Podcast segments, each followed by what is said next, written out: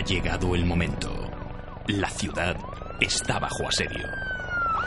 Solo un equipo será capaz de defenderla una vez más.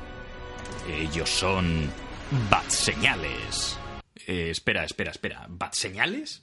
¿Qué clase de nombre para un equipo es ese? Si se llamaran Batman Incorporated o los Vengadores de los Grandes Lagos todavía. Y encima nunca hablan de Batman. ¿Pero qué coño es esto? Vale, vale, vale, ya lo digo.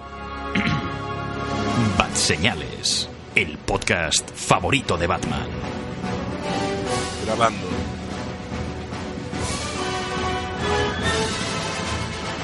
Saludos y muy buenas a todos, Batsemaníacos. Estamos aquí una semana más en Bat Señales, el podcast favorito de Batman.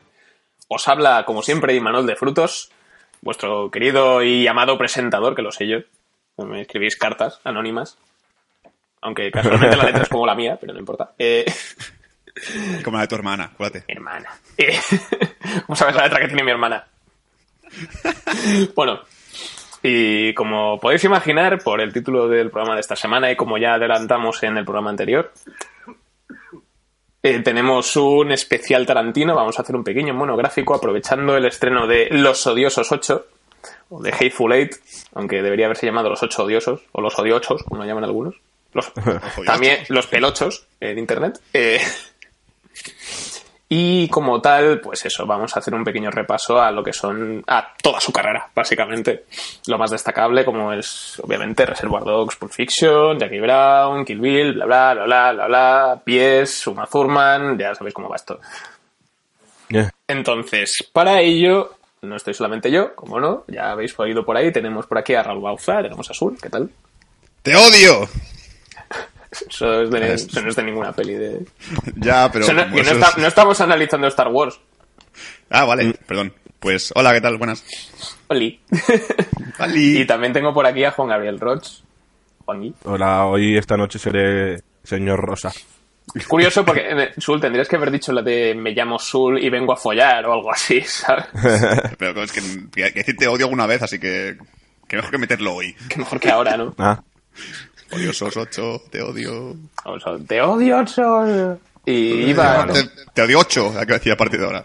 sí, iba a acompañarnos también Daniel Anadón una semana más, pero por varios problemas técnicos, por lo visto lo de la fibra óptica es como sintomático en- entre los colaboradores de Bad Señales, entonces no, no ha podido participar esta semana. Lo cual es una putada, pero bueno, lo haremos lo mejor que podamos. Entonces- va a ser imposible. Sí, básicamente, pues eso. Vamos a empezar ahora mismo el programa con nuestro señor Quentin Tarantino, nacido en Tennessee en el año 63.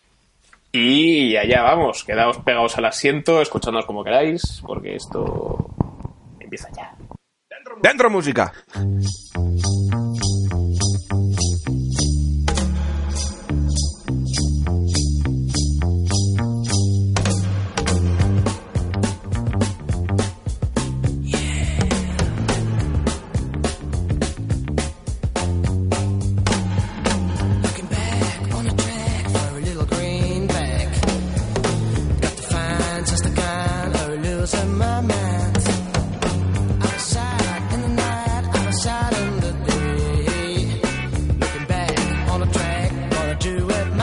Vale, y aquí estamos en Bat Señales, el podcast favorito de Batman, el podcast en el que nunca hablamos de Batman, por eso esta semana vamos a hablar de Quentin Batman. Tarantino, uno de los directores, diría que más famosos de, de finales del siglo, bueno, de las últimas, de los últimos 20 años, realmente.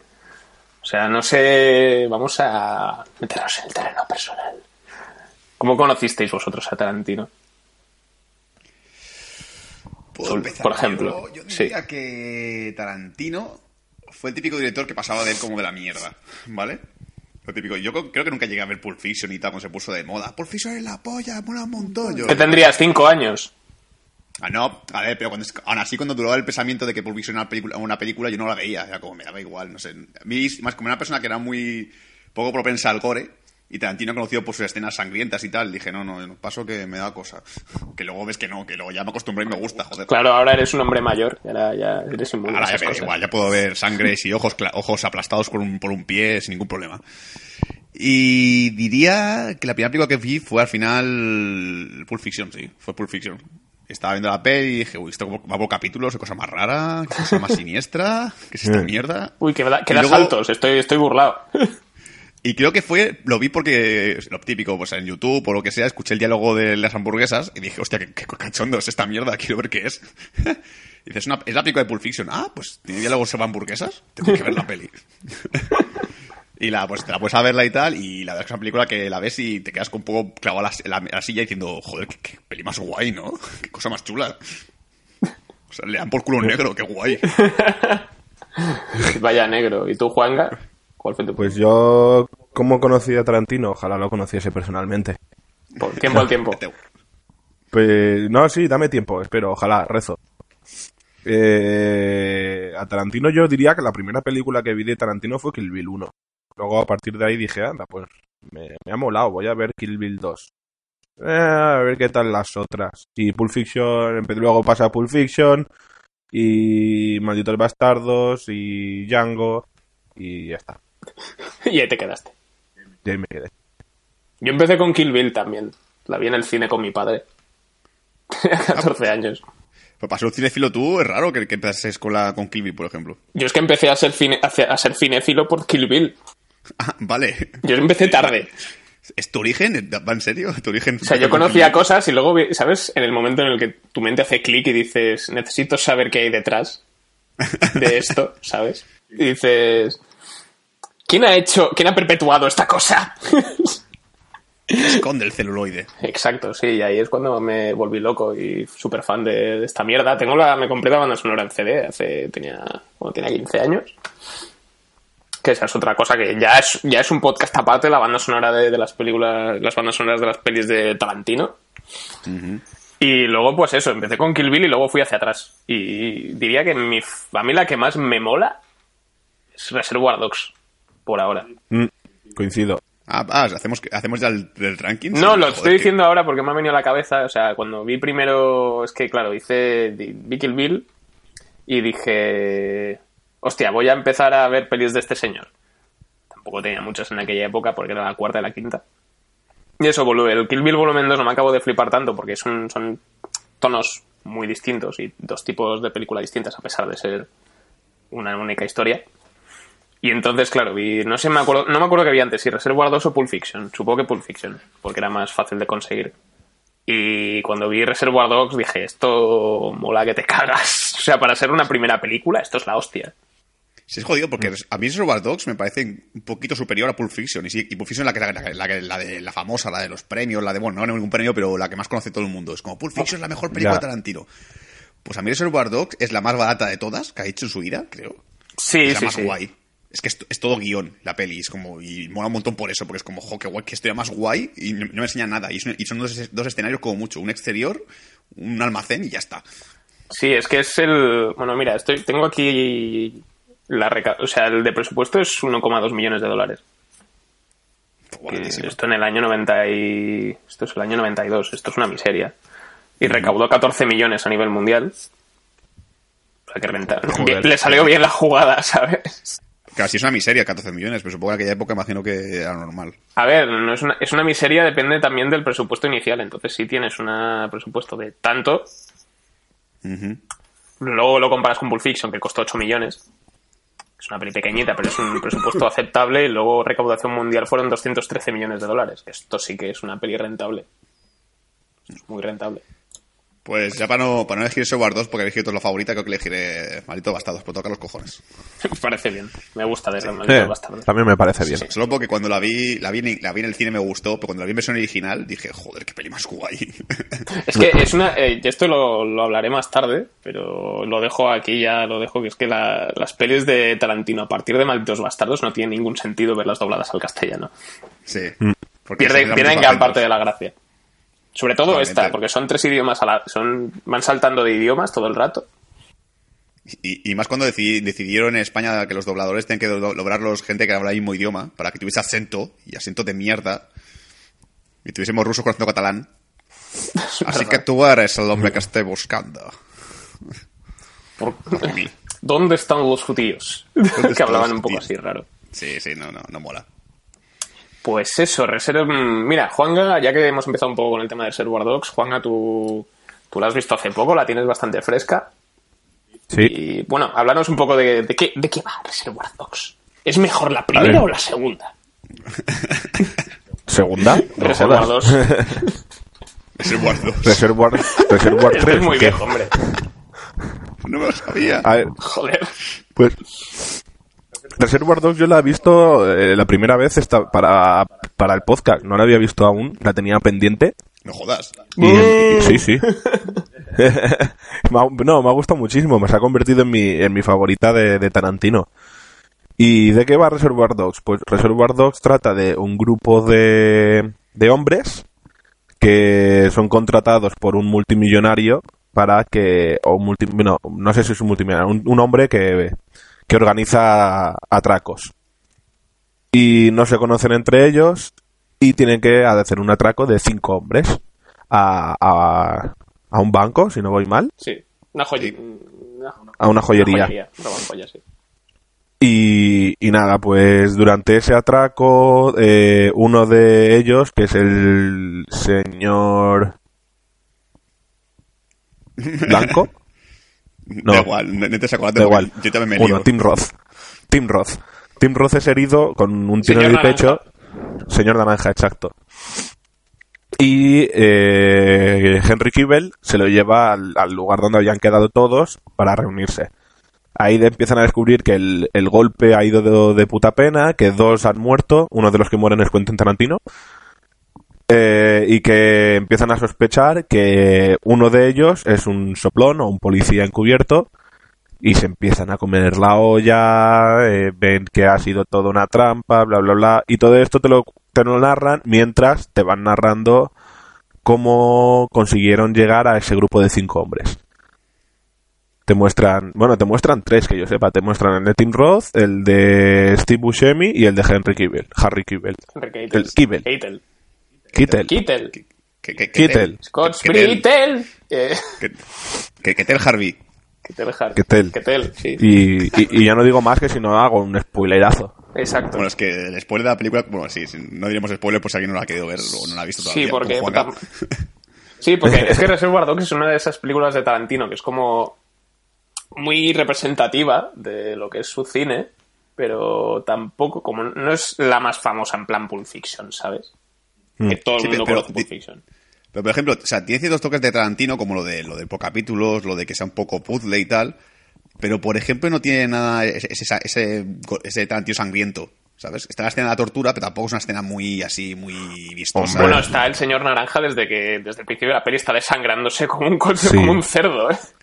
Y, no- y arra- arrancarle la oreja cuando te muestran la oreja y en primer plano que se ven hasta las venitas de dentro de la oreja es horrible. Vale, pues sí, me callo. sí, pero bueno, como estoy acostumbrado más al, a más, al, al Tarantino más extremo, al nivel de sangre, como que estoy un poco más controlado. ¿sabes? No, claro, hay, o Sí. sea, hay, pelis en las que se le... O sea, no es Kill Bill, ¿sabes? Donde cercenan extremidades en cinco minutos a 80 personas. Pero... que pero también es, es violenta y tiene personajes mol- o sea lo típico de personajes molones que tienen conversaciones intrascendentes que a lo mejor después o son o no son tan intrascendentes y, o si- y sirven para avanzar la trama o no son trascendentes pero molan. Sí, incluso el trascendente para la trama no, pero a lo mejor para el personaje sí, pues sabes cómo también. son ya. También Sí, porque por ejemplo el diálogo inicial de, de- a ver, el diálogo inicial de Reservoir Dogs es un poco chorra, ¿sabes? Lo de, lo El de- a Virgin sí y tal. Pero a mí me pasa viendo que, es que Ay, ya, ya te presento un poquito cómo son ellos, cómo, cómo se conocen y tal, y luego está lo de la- la- las propinas, que son... lo de las propinas es la polla sí, lo de las propinas es muy bueno. ¡Que des propina, hostia! ¡Que no creo en ellas, joder! y el otro mirando la mirando la agenda que está con el puto Toby Chan Johnny Chan Toby Chan siempre me ha hecho mucha gracia esa cosa Sí, sí, yo creo que a partir de ahí, creo que eh, los primeros cinco minutos de Reservoir Dogs te resumen si te, si te gusta Tarantino o te gusta Tarantino. Es decir, si ves eso y te dices una gilipollez, no te ríes, creo que ya te, no te, pon- no te muestres en ver más, más, cine- más cine Tarantino porque no te va a gustar. Además, hay una cosa que, que la relaciono mucho, ahora más adelante cuando hablemos de Pulp Fiction, que empiezan las dos películas con una conversación súper absurda. Unos hablando de eh, Like a Virgin Sí. de Madonna y los otros hablando de, de hamburguesas. Sí, pero bueno, Pulp Fiction empezaba con lo del restaurante, ¿eh? que también tiene un, un- Sí, bueno, lo de Moneypenny y tal. Es... También es un poco absurda. Porque Empie- que sí, empieza, sobre- siendo, sí, empieza siendo un diálogo absurdo y luego ya se Cabo, vuelve en otra cosa. Sí. Que se mola porque tú. Porque es que es eso. Creo que el inicio de Tarantino, sobre todo estas películas, se mola un montón. Porque, bueno, ves a, primero el, el inicio de Reservoir Dogs, ¿vale? Son gente hablando en una mesa y tal. Y dices, esta gente ¿qué coño es, va con traje todos, dos con chándal. dices, bueno. Y luego vas descubriendo poco a poco la trama y dices, jo, qué guay. Y luego Pulp Fiction estaba, los, esta gente estaba hablando. de- bueno, no, si me adelanto, no. Luego hablamos de Pulp Sí, Fiction. sí, no te adelantes tanto. Animal. Eh, Voy- por cierto, pregunta que me acabo de acabo de recordar algo. ¿Probasteis el videojuego de Reservoir Dogs? Había En videojuegos. PlayStation 2. Pues, Primera creo noticia. Yo me lo compré. De que pueda haber videojuegos. O sea, si Reservoir Dogs ocurre todo el tiempo en, en un almacén, que es el atraco. Por eso es el videojuego. O sea, lo que pasa en el almacén son son son vídeos, son secuencias de vídeo. Y lo que y lo que juegas tú es eh, las partes del atraco. Oh, mola. Era una mierda de juego, Eh, pero pero o sea, lo pillé porque era porque me molaba. ¿Cuándo salió este juego? En el 2006. Yo en Joder. el 2006 ya, ya era fan de Reservoir Dogs. Que la pillé de, de importación, me acuerdo. Porque aquí me parece que estuvo, estuvo descatalogada un tiempo y tal. Y eso me pillé el videojuego y ahí estoy ilusionado, ¿sabes? Además, en el tráiler te ponían la música de. es la, la- la primera canción que suena en la peli. No me acuerdo.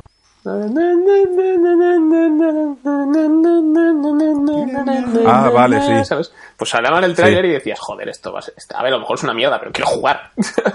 Eh, y me arrepentí. No lo acabé. Vale, Queda bastante acabo rápido. Una, una pregunta curiosa. ¿Por qué, ¿Por qué se llama Reservoir Dogs la película? Esto era un juego de palabras. Exacto. Me acuerdo, pero no, o sea, sí que era un juego de palabras, pero no recuerdo cuál. A ver, la gente piensa que Reservoir Dogs significa como perros de presa, porque es como perros encerrados y tal. Pero en realidad es porque uno de los títulos de dos películas que le gusta mucho a Tarantino. Perros de paja, Mm, que se llama en inglés Straw Dogs. Straw Dogs. Y luego está la película francesa Adiós muchachos, que se llama Iguales en fan. Sí. Pero como Tarantino sabe pronunciar, lo llamaba la, de Reservoir Film. Lo- De ahí. eh, Y parece ser que juntó esto y dijo, pues se va a llamar así, The Reservoir Dogs. Esto lo he visto en internet, no si será verdad o no, es otra cosa, ¿eh? que a lo mejor Tarantino dice, una mierda, lo dije porque me salió los cojones. Bueno, se sabe que, que siendo Tarantino será eso, ¿no? Pero Así que, que le puedes preguntar con una cámara y a lo mejor te, le pega la pata a la cámara y te manda a tomar por culo. ¡No me grabes, hijo puta! pues Pero bueno, sí, sí, dime. Y luego otro diálogo también, otra cosa que me he acordado ahora, que es cuando el diálogo famoso del señor Rosa, que no quiere ese nombre. Sí. Pues cuando, Mm. cuando Steve Buscemi leyó el guion, eh, lo dijo de verdad. O sea, este, este diálogo no estaba puesto y lo dijo él. Dijo, yo no quiero ser el señor Rosa, joder, es un nombre muy ridículo que es. Que los vas a ser, hostia, pero no me gusta. Así que Tarantino dijo, oye, ¿y si meto esto en la peli?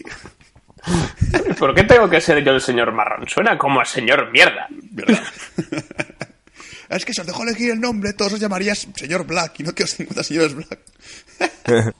Exacto. ¿Y por qué no puedo ser señor amarillo? Señor amarillo. Porque ya tengo otro señor amarillo en otro golpe, coño. Exacto. Es que encima ese me recuerda mucho a mi padre. es un poco tu padre. Mi, sí. pa- mi padre es un poco ese rollo. Ah, Porque me salen los cojones, hostia ya. Bueno, no sé, no sé si queréis añadir algo pues- más de, de Reservoir Dogs, aparte de que es una peli cojonuda. Yo diría que es la mejor para iniciarte en el mundo Tarantino. Es decir, si no has visto ninguna película de Tarantino y dices, nunca he probado ver una película suya, yo empecé por Reservoir Dogs. A lo fuerte. Entonces, venga, empezamos con el pato fuerte ya. Porque es una película que mínimo te atrae la, la trama. Y dices, vale, ¿esto qué está pasando aquí? Porque es como son, como son piezas de puzzle y tal, siempre es lo típico que te atrapa diciendo, ¿por qué están allí en ese almacén? ¿Qué ha pasado? Hmm, lo que pasa es que es más fácil de seguir que Pulp Fiction, por ejemplo. Sí, porque, son Porque va por. caótica. También tiene estructura capitular, pero es, es más confusa. Ya empieza mezclada. Sí. Claro, pues en cambio estas es, mucho más simple, esas que son personajes y tal. Incluso que cuando hay un flashback dices, oh, un flashback, bien. ¿Qué, ha pasado? Quiero saber más. sí. Y, si- Y, di. No, bueno, que, eh, lo- y luego también está eso de que, aparte de lo que pasó en el atraco, también es por el hecho de que sospechan de que hay un infiltrado y tal. Y es muy guay saber, intentar jugar a ver quién es el infiltrado. Eh, Ya está. Bueno, así. mucho. No, yo ahora quería decir, porque antes de, de ponernos a grabar el podcast de Tarantino, he puesto en, en nuestra página de Facebook, puesto que Tarantino confirma que todas sus películas están conectadas entre ellas. Y estaba leyendo ahora que el señor Rubio, que es Michael Madsen, es el, el nombre original, de, el, el nombre verdadero de ese personaje es Vic Vega. Y es el hermano de Vincent Vincent Vega. Vega. Oh, De Pulp pues, Fiction. Sí. Qué curioso. Sí, este sí me lo sabía. Sí, sí, porque hay supuestamente el rumor de que el- todo el mundo, todas las películas de Tarantino están en el mismo universo. Es decir, todas tienen conexión. Mm. Lo cual es un poco raro porque eso implicaría que Samuel Jackson está duplicado 50 veces o no sé cuántas. Sí, yo, yo lo que, sí, yo lo que he leído es que, o sea, las eh, Kill Bill, por ejemplo, es la, es, o sea, no es como tal cual en el mismo universo, sino que es la peli, es una peli que, por ejemplo, iría a ver un personaje como, como Vincent Vega, ¿sabes? Mm. Vale. no, pero incluso me acuerdo que, que, que- bueno, sí, ahora vamos con Pulp nada. Sí, sí, sí. Ahora, bueno, sí, vamos a ir cerrando el tema de Reservoir Dogs porque tampoco hay.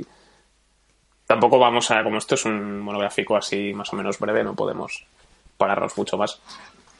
Ok. Entonces, veáis, vamos a. coño. Sí, le vamos a. Vamos a decir eso, que Reservoir Dogs es la polla, está muy bien. La música es bonita. Y que la podéis ver bien Exacto. muchas veces. Sí, y, y eso, que no os atraganta, que está muy buena película. Dentro música de Pulp Fiction.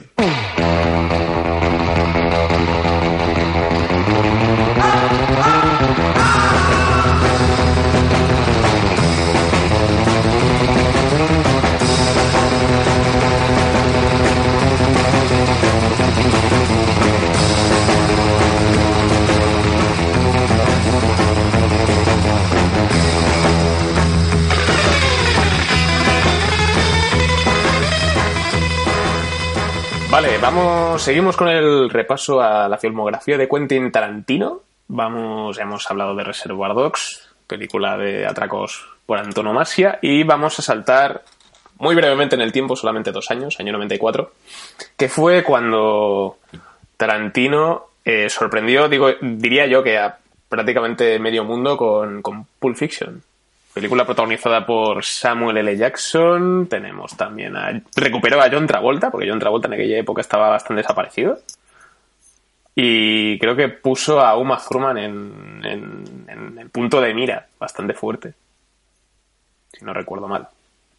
Y también cabe destacar, esto lo sabrán, esto algunos que nos estén escuchando seguramente ya lo sepan, ganó el Oscar en, en ese, en ese año a Mejor Guión Original, escrito por él y Roger Avary, pero también estuvo, o sea, se- fue el único premio que se llevó de siete nominaciones, incluida Mejor Película, Mejor Director, Actor Protagonista, Actor, actor y Actriz de Reparto, guion, como ya hemos dicho, guion original y montaje. Entonces, Juanga, te toca otra vez hablarnos de ¿A Pulp mí? Fiction. A ti, ¿no? Sí. Sí. Y pues eso. ¿De qué va Pulp Fiction? Intenta explicar un poco de qué va Pulp Fiction porque esto es un cachondeo. Es, sí, es bastante complicado, la verdad. Mientras la estaba viendo dije, no sé cómo voy a decirlo en el podcast, pero bueno, voy a intentarlo.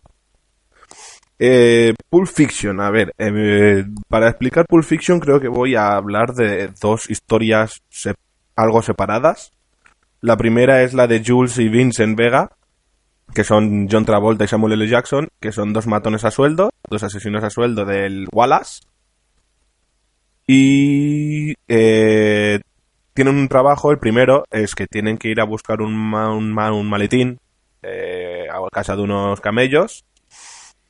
Y luego a, a Vincent le, le encargan, encar- eh, le encargan cuidar a la actual novia del- de su jefe, que está interpretado por Uma Thurman. Entonces ahí él la, lía un poco, pero al final consigue pasar esa misión. Joder, pasar esa misión ha pasado como en videojuego y todo. Game over. Y, y nada, y eso es la- una historia que hay ahí dentro. Otra historia es la de Butch, que está interpretado por Bruce Willis, que es un boxeador al cual el jefe, el Wallace, le dice que tiene que perder, dejarse perder, para que así poder conseguir dinero. Pero Butch es un capullo y se la mete doblada y consigue ganar el combate jodiendo al Wallace y él ha apostado para así, ganar más dinero. Entonces, eh, le persiguen unos, unos cuantas personas, entre ellos está Wallace y también le persigue Vincent Vega. Y van pasando cosas ahí. Son como dos historias o tres que están interconectadas en toda la película. Lo que hace que sea bastante, bastante graciosa y, y aunque parezca que va a ser liosa, te acabas enterando de todo. Y muy bien. Sí, sí, sí, es, es bastante clara. Es decir, ah, parece, parecía muy complejo, pero luego en el fondo te dices, ah, vale, ah, todo está unido. Sí. Además que la película empieza con una descripción que se llama, que pone folleto.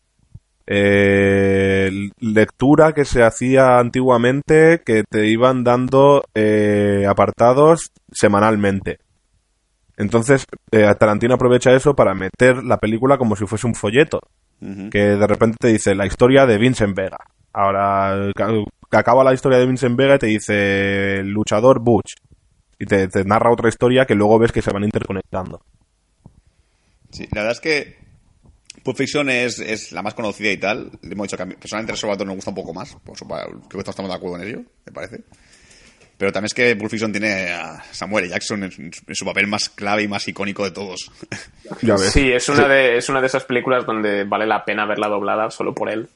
Sí, es que aparte que Samuel L. Jackson creo que es, creo que es el papel que más le ha gustado hacer en su vida porque lo, lo ha llevado en todas sus películas. Bueno, en todas no, pero en su mayoría.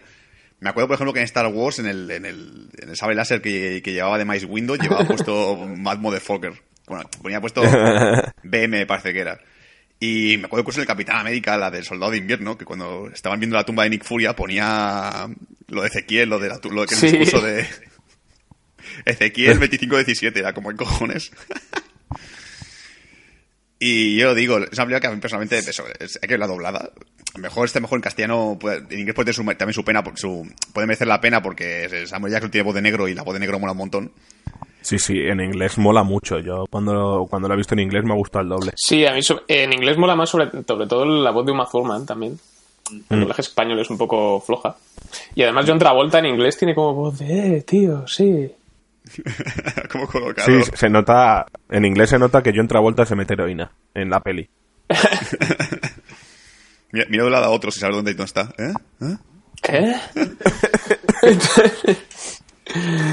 Es que eh, es raro este, este podcast porque no sé cómo decir algo negativo esta peli. No se me ocurre nada negativo que decir. Es, es como. Es que, Yo es, es que es muy guay. veo. Es que no Sí, sé. le- igual lo que, le, lo que le juega un poco a la contra es ser críptica a propósito a veces. Porque según tengo entendido fue idea de, de Sally Menke, la montadora de la peli, que luego fue la montadora oficial de Tarantino hasta, hasta hace unos cuantos años que murió. Y creo que fue idea de, bueno, entre los dos hacer, entrelazar las historias de esta manera. O sea, era bastante más lineal cuando se escribió la primera versión de guion. Y, aparte, aquí se demuestra claramente que Tarantino es muy bueno construyendo personajes. Porque a lo mejor esos Bardogs son personajes un poco más. No planos, pero son menos conocidos. Es decir, son como un poco. No, no exploran mucho en ellos. Pero en cambio en esta hay personajazos que dices, joder, macho. Lo típico. el- Ya ves. Hace poco escuché en un podcast una crítica que me gustaba un montón. Que decía que cualquier película de Tarantino puede puede coger un personaje individual de ella, solo uno, y hacer una peli de él. Y, y- y- y funcionaría, dirías. Puede haber la película de Samuel Jackson en, en Pulp Fiction. De Jules. Sí, también el personaje de Batch también es, está muy bien, está muy bien construido. La escena que tiene con su mujer en la habitación y tal, que dicen de irse de viaje por ahí, no sé qué. Está muy, muy guay. Más- me acuerdo que la, la última vez que vi esta peli fue medio borracho en tu casa, eh, Manuel. Comiendo algo. Es verdad. Me la compré en Blu-ray por 5 euros y estuvimos en plan de, ¿vemos Pulp Fiction? No, ¿Por qué no, cojones? vale. La puta es que me quedé sobado, pero joder, fue Te guay. quedaste, sí, te perdiste lo de cuando le disparan al, al negro en el coche. Ya, pero bueno, llegué el día de los, de las hamburguesas, así es que sí llegué. Di que una vez más, di que una vez más. Y así curiosidades de la peli. ¡Hablas mi idioma, hijo de puta! Poco por encima que el, el- el famoso discurso de Jules, que el Ezequiel 25-17, la Biblia no está. O sea, está la Biblia, pero no es, no es igual, es diferente. Tarantino le metió recortes, Sí. lo modificó un poquillo para que sea más guay. Que el coche que saque, el coche famoso de Vincent, el Chevrolet Malibu, es de Tarantino, en realidad. El coche, y luego se lo robaron más adelante. Ah, Cojonudo. Se lo robaron y lo recuperó 20 años después. Porque un tío lo vendía. Y luego la cartera de Bad Motherfucker, que es ese gag tan bueno que es, que me encantó cuando vi la primera vez la película, porque cuando lo vi fue en plan de, hostia, que era verdad. Hasta que pone hijo puta peligroso. Hijo Eh, puta esta- es la cartera de Tarantino. Y dijo, pues ponla, ponla, que puede tener su gracia. Eh, Y también Tarantino hace un cameo en la peli. ¿Vale? ¿Qué? Tarantino hace un cameo Tarantino en la película. Sí, Es un, Ah, sí. es un tío que está bailando. No, aparte. O sea, hace dos, hace dos cameos, porque sale bailando en la película. Ah, sí. Sí, es uno que baila con, con Uma Thurman y tal. Pero también hace un personaje también, me acuerdo, que era el que le- el, el que van a lle- le lleva- le llevan el coche con sangre y tal. Y dice, tío, joder, deja llevarme gente eh, muerta a mi casa, mi mujer me va, se va- me va a Sí. matar, hostia. No, pero Sul, ¿Qué? creo, que me, me da que estamos viendo exactamente la misma página de curiosidades de Pulp Fiction. Y no es que aparezca bailando en el rodaje, porque justo detrás sale el de, el de los cables de luces. Yo creo que es un- una cámara del making of. Ah, pues sí, vale. Que Tarantino- me he equivocado, sí. Tarantino bailaba, que Tarantino bailaba al, al lado de la cámara, pero no, no es una escena de la película, me he dado cuenta ahora. Vale, tengo, Aunque que, me molaría. tengo que dejar de ver internet. No sé, ya hay, hay dos cosas que una está aquí que me ha llamado la atención en la misma página que estamos viendo, que ojalá me pase a mí una vez en e- ese día, que cuando Tarantino estaba montando el- la postproducción de la película de Pulp Fiction, eh, alquiló una casa en Hollywood para vivir ahí mientras montaba. Y cuando, cuando John Travolta fue a casa de Tarantino a ver el montaje final, le dijo, hostia, no jodas. Aquí es donde me puse a vivir yo la primera vez que vine a Hollywood a buscar mi vida como actor. A lo mejor yo vivo en el mismo sitio que John Travolta. Por favor. Lejos. y luego, una cosa que esta no la he leído aquí, que me fijé mientras veía la peli, es en el momento que están Uma Thurman y John Travolta en el restaurante, que Uma Thurman empieza a contarle que trabajó en un capítulo piloto de una serie. Sí. Ah, sí, que... Si nos fijamos ahí, habla de Kill Bill. Exacto, sí, Sí. lo, que, lo que iba a decir antes, que así, que así La Bella. Fuerza 5. Sí. Sí, sí, sí, coño, que, el- que el guion es el Tarantino, que sí, coño, que, Claro. hostia, era, era la curiosidad que quería decir antes cuando estábamos hablando de Sobadogs. Cago en la puta. Te la robé. Ahí está un poco como, como todo conectado ya el, mundo- el universo Tarantino. Sí. Y en general, pues también, otra, otra película también Tarantino muy recomendable. Es que Sobadogs y Pulp Fiction creo que son las, mm, las que menos quejas puedes tener. Las que menos puedes decir, no, es que tienes un poco así, eh". No, es que son geniales. Son buenas Sí, igual es porque, igual es porque ah, Pulp Fiction es que está muy vista.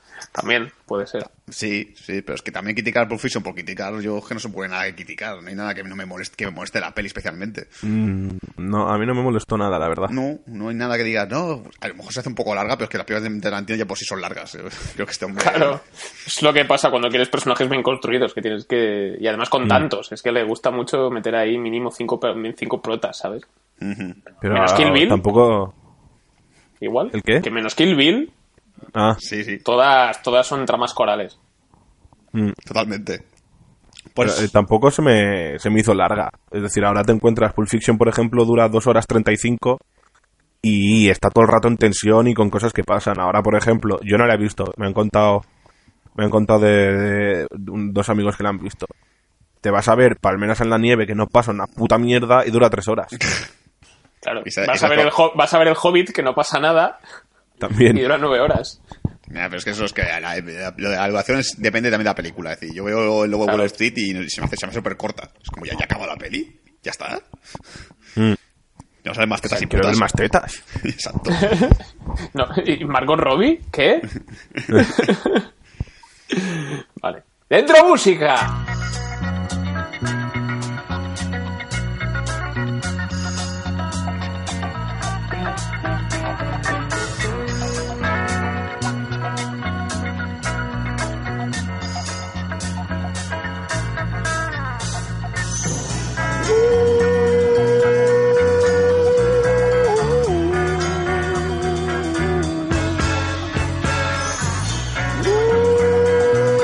Vamos a saltar al año 1997, después de haber hablado de las dos primeras películas de, de Quentin Tarantino. Vamos a hablar de la que creo que es la menos conocida de toda su filmografía, o la que menos se ha visto, que es Jackie Brown. Mm. También, esto también que además la hizo después de, de su secuencia en Full Rooms. Ah, sí, Ah, Furrus, sí, vino antes que Jackie Brown. Es del año... Rooms es del 95. Jackie Ah, Brown vale. es del 97. Vale, vale, sí. Y, y eso, básicamente Jackie Brown, película también un poco como le gusta a Tarantino de cine negro con con robos y demás. Me parece que además es una adaptación literaria del, de una novela que tiene el mismo título. Sí, no, no, el, el novela es Room Punch. Vale, vale, vale. Igual le cambiaron el- la portada aquí en España para que la gente la comprase. Eh, Pero bueno, Sul, háblanos un poco de Jackie Brown. ¿De qué va Jackie Brown?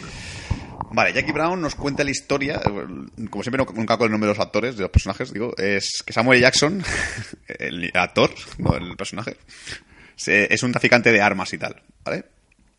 Y, el hombre pues tiene un montón de pasta metido en una, creo que, creo que las Islas Caimán me parece que era, o no sé qué sitio, un paraíso fiscal, el típico paraíso fiscal. Y él por lo que hace es utilizar personas para que le vayan trayendo el dinero. Entonces, al principio nos cuenta un poquito una historia de que él, quiere liberar a un tío que está en la que vaya a acabar en la cárcel, que paga su fianza y tal, y luego poco a poco descubres que en realidad lo quería hacer porque no se chivase de nada de él, de su dinero. Y eso más o menos nos es pa- imagina para introducir el personaje de Samuel L. Jackson. Pero luego llega el personaje de Jackie Brown, que es una azafata que también está, está, está- tiene amistad con Samuel L. Jackson y esta- también le pasa dinero a, Samuel. ¿Vale?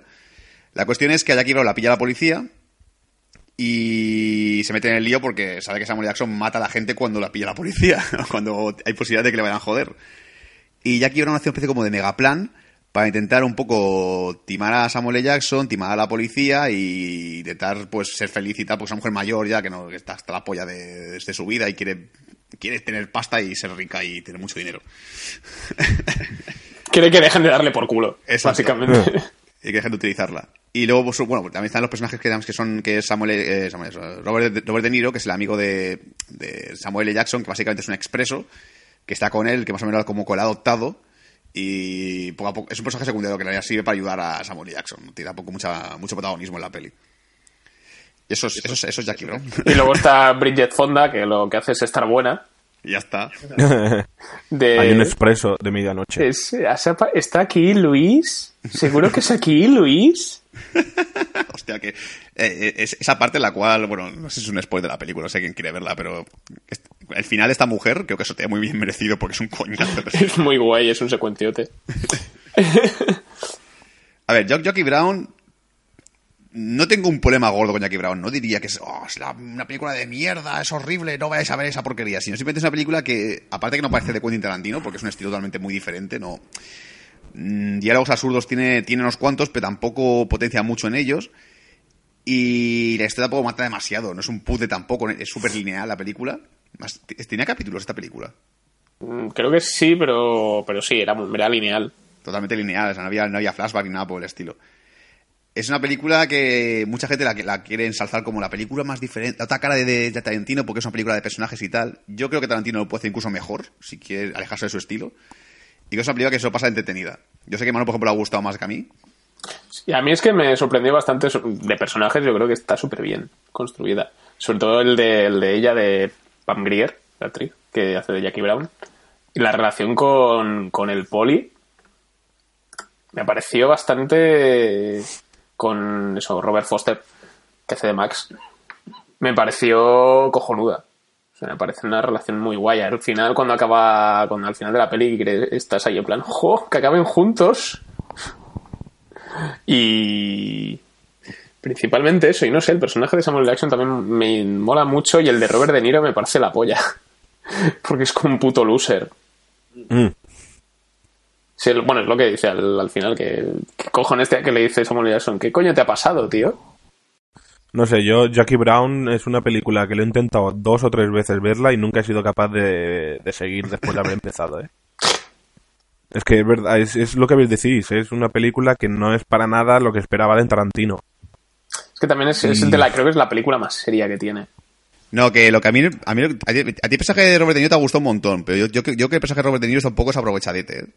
Mm, Tiene un papel tan secundario, que bueno, luego tiene un poco más de protagonismo, pero es muy secundario esa película. Está ahí un poco, bueno, al principio... Que si lo piensas también es uno de sus un últimos, es uno, diría, diría que es uno de sus últimos papeles dignos. Mm. Que desde entonces, ¿qué ha ¿Ah, hecho? sí? No, no, después ya piñó con la, con la de la terapia peligrosa y toda esa mierda. Sí, el terapia peligrosa creo que es del 2001. Mm, Vale, y después ya se puso con David Russell a ser colegas y ya y la cagó. Sí, porque un par de años antes vino Hit. Y eso, bueno, el año, al año siguiente tuvo Ronin, que Ronin mola, pero en el, en el 99 ya era una terapia peligrosa. ¿no? Los padres de ella. Ahí cuando todo ya este se rollo. puso con- a, a- a darle a cómico y tal, sí. es- Que ya dejó de hacer papeles serios de tío guay duro, básicamente. Mm. Se volvió viejo. Pero yo, por ejemplo, el tema de Jackie Brown, Sí. lo que digo... eh, eh, no es una película que, con la cual empezaría a ver la biografía de Tarantino. Es decir, es una película que la vas a ver y vas a decir, ah, eso es Tarantino. Ah, pues parece sosillo, está bien, no sé, no me, no me mata. A mí es que Jackie Brown es- no, no, cons- no consigo ver ese otro lado de Tarantino. Yo que Tarantino, si lo hiciese, él, pues en plan de, venga, voy a hacer una película totalmente diferente a mi estilo. Voy a hacer una película que sea de personajes, un thriller de lo que sea. Lo puedo hacer mejor que esto. O sea, yo confío más, tengo más fe en él Mm. que, que, que Jackie Brown. Yo creo que Jackie Brown no es la otra cara de la moneda. No, no, no, no. Creo es muy floja para ser canto de. Tarantino. Bueno, es el, es el lado más, más reposado, más serio y menos. y menos violento. O sea, es violenta, pero es Mm. la menos violenta de todas. Porque salvo lo del parking. Y el personaje de ella me gusta. Y demuestra que que Jackie Brown que, que sabe construir personajes femeninos muy fuertes, tío, este hombre. Porque creo que Jackie Brown es un personaje que, que- que tiene presencia, es decir, mola. No es, no, es, no es florero ni nada, es una mujer que tiene su drama, porque es lo que decía ella, que ya como que una persona que está casada de que le controlen, que es que es una mujer independiente y todo el rollo, y hace el plan, este mega plan para timarlos a todos. Y mola. Que aparte, también, que, eh, me acabo de acordar que aparece Michael Keaton en la película, que es como, ¿qué hace Michael Sí. Keaton aquí? Michael Keaton Porque haciendo Michael de Keaton poli. esta película. sí. Y es eso. Nunca me quería decir que Jackie Brown es mala, pero sí para mí es la peor de Tarantino. Es decir, para mí la que menos Porque me no, porque no has o visto Death, "Ah, porque no has visto Death Proof. Es peor no aún. sabes de lo que hablo. Es, es, ¿Es, sí. es mala? Es bastante, es bastante gratuita. En general. La considera, se considera la peor de Tarantino. Joder. A mí me parece la peor. Me gusta Death Proof, ¿eh? pero me parece Ah, la peor. joder, joder. ¡Dentro música!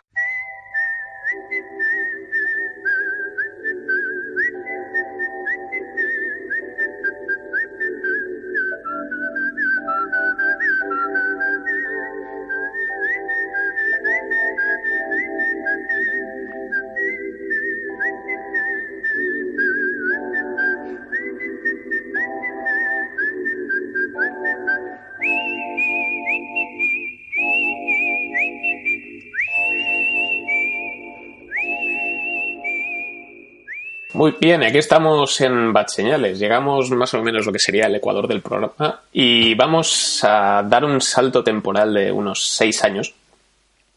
Desde Jackie Brown hasta Kill Bill volumen 1 y Kill Bill volumen 2. La concebidas como una única película de, tres horas, pero por motivos de, distribu- de distribución al final Tarantino las tuvo que partir en dos, en dos volúmenes diferentes. El productor de esa peli tenía que estar amando a Tarantino. En plan de, joder, tío, dos películas por el precio de una. Aparte, Eh, como Greenhouse. Y bueno, Puta madre.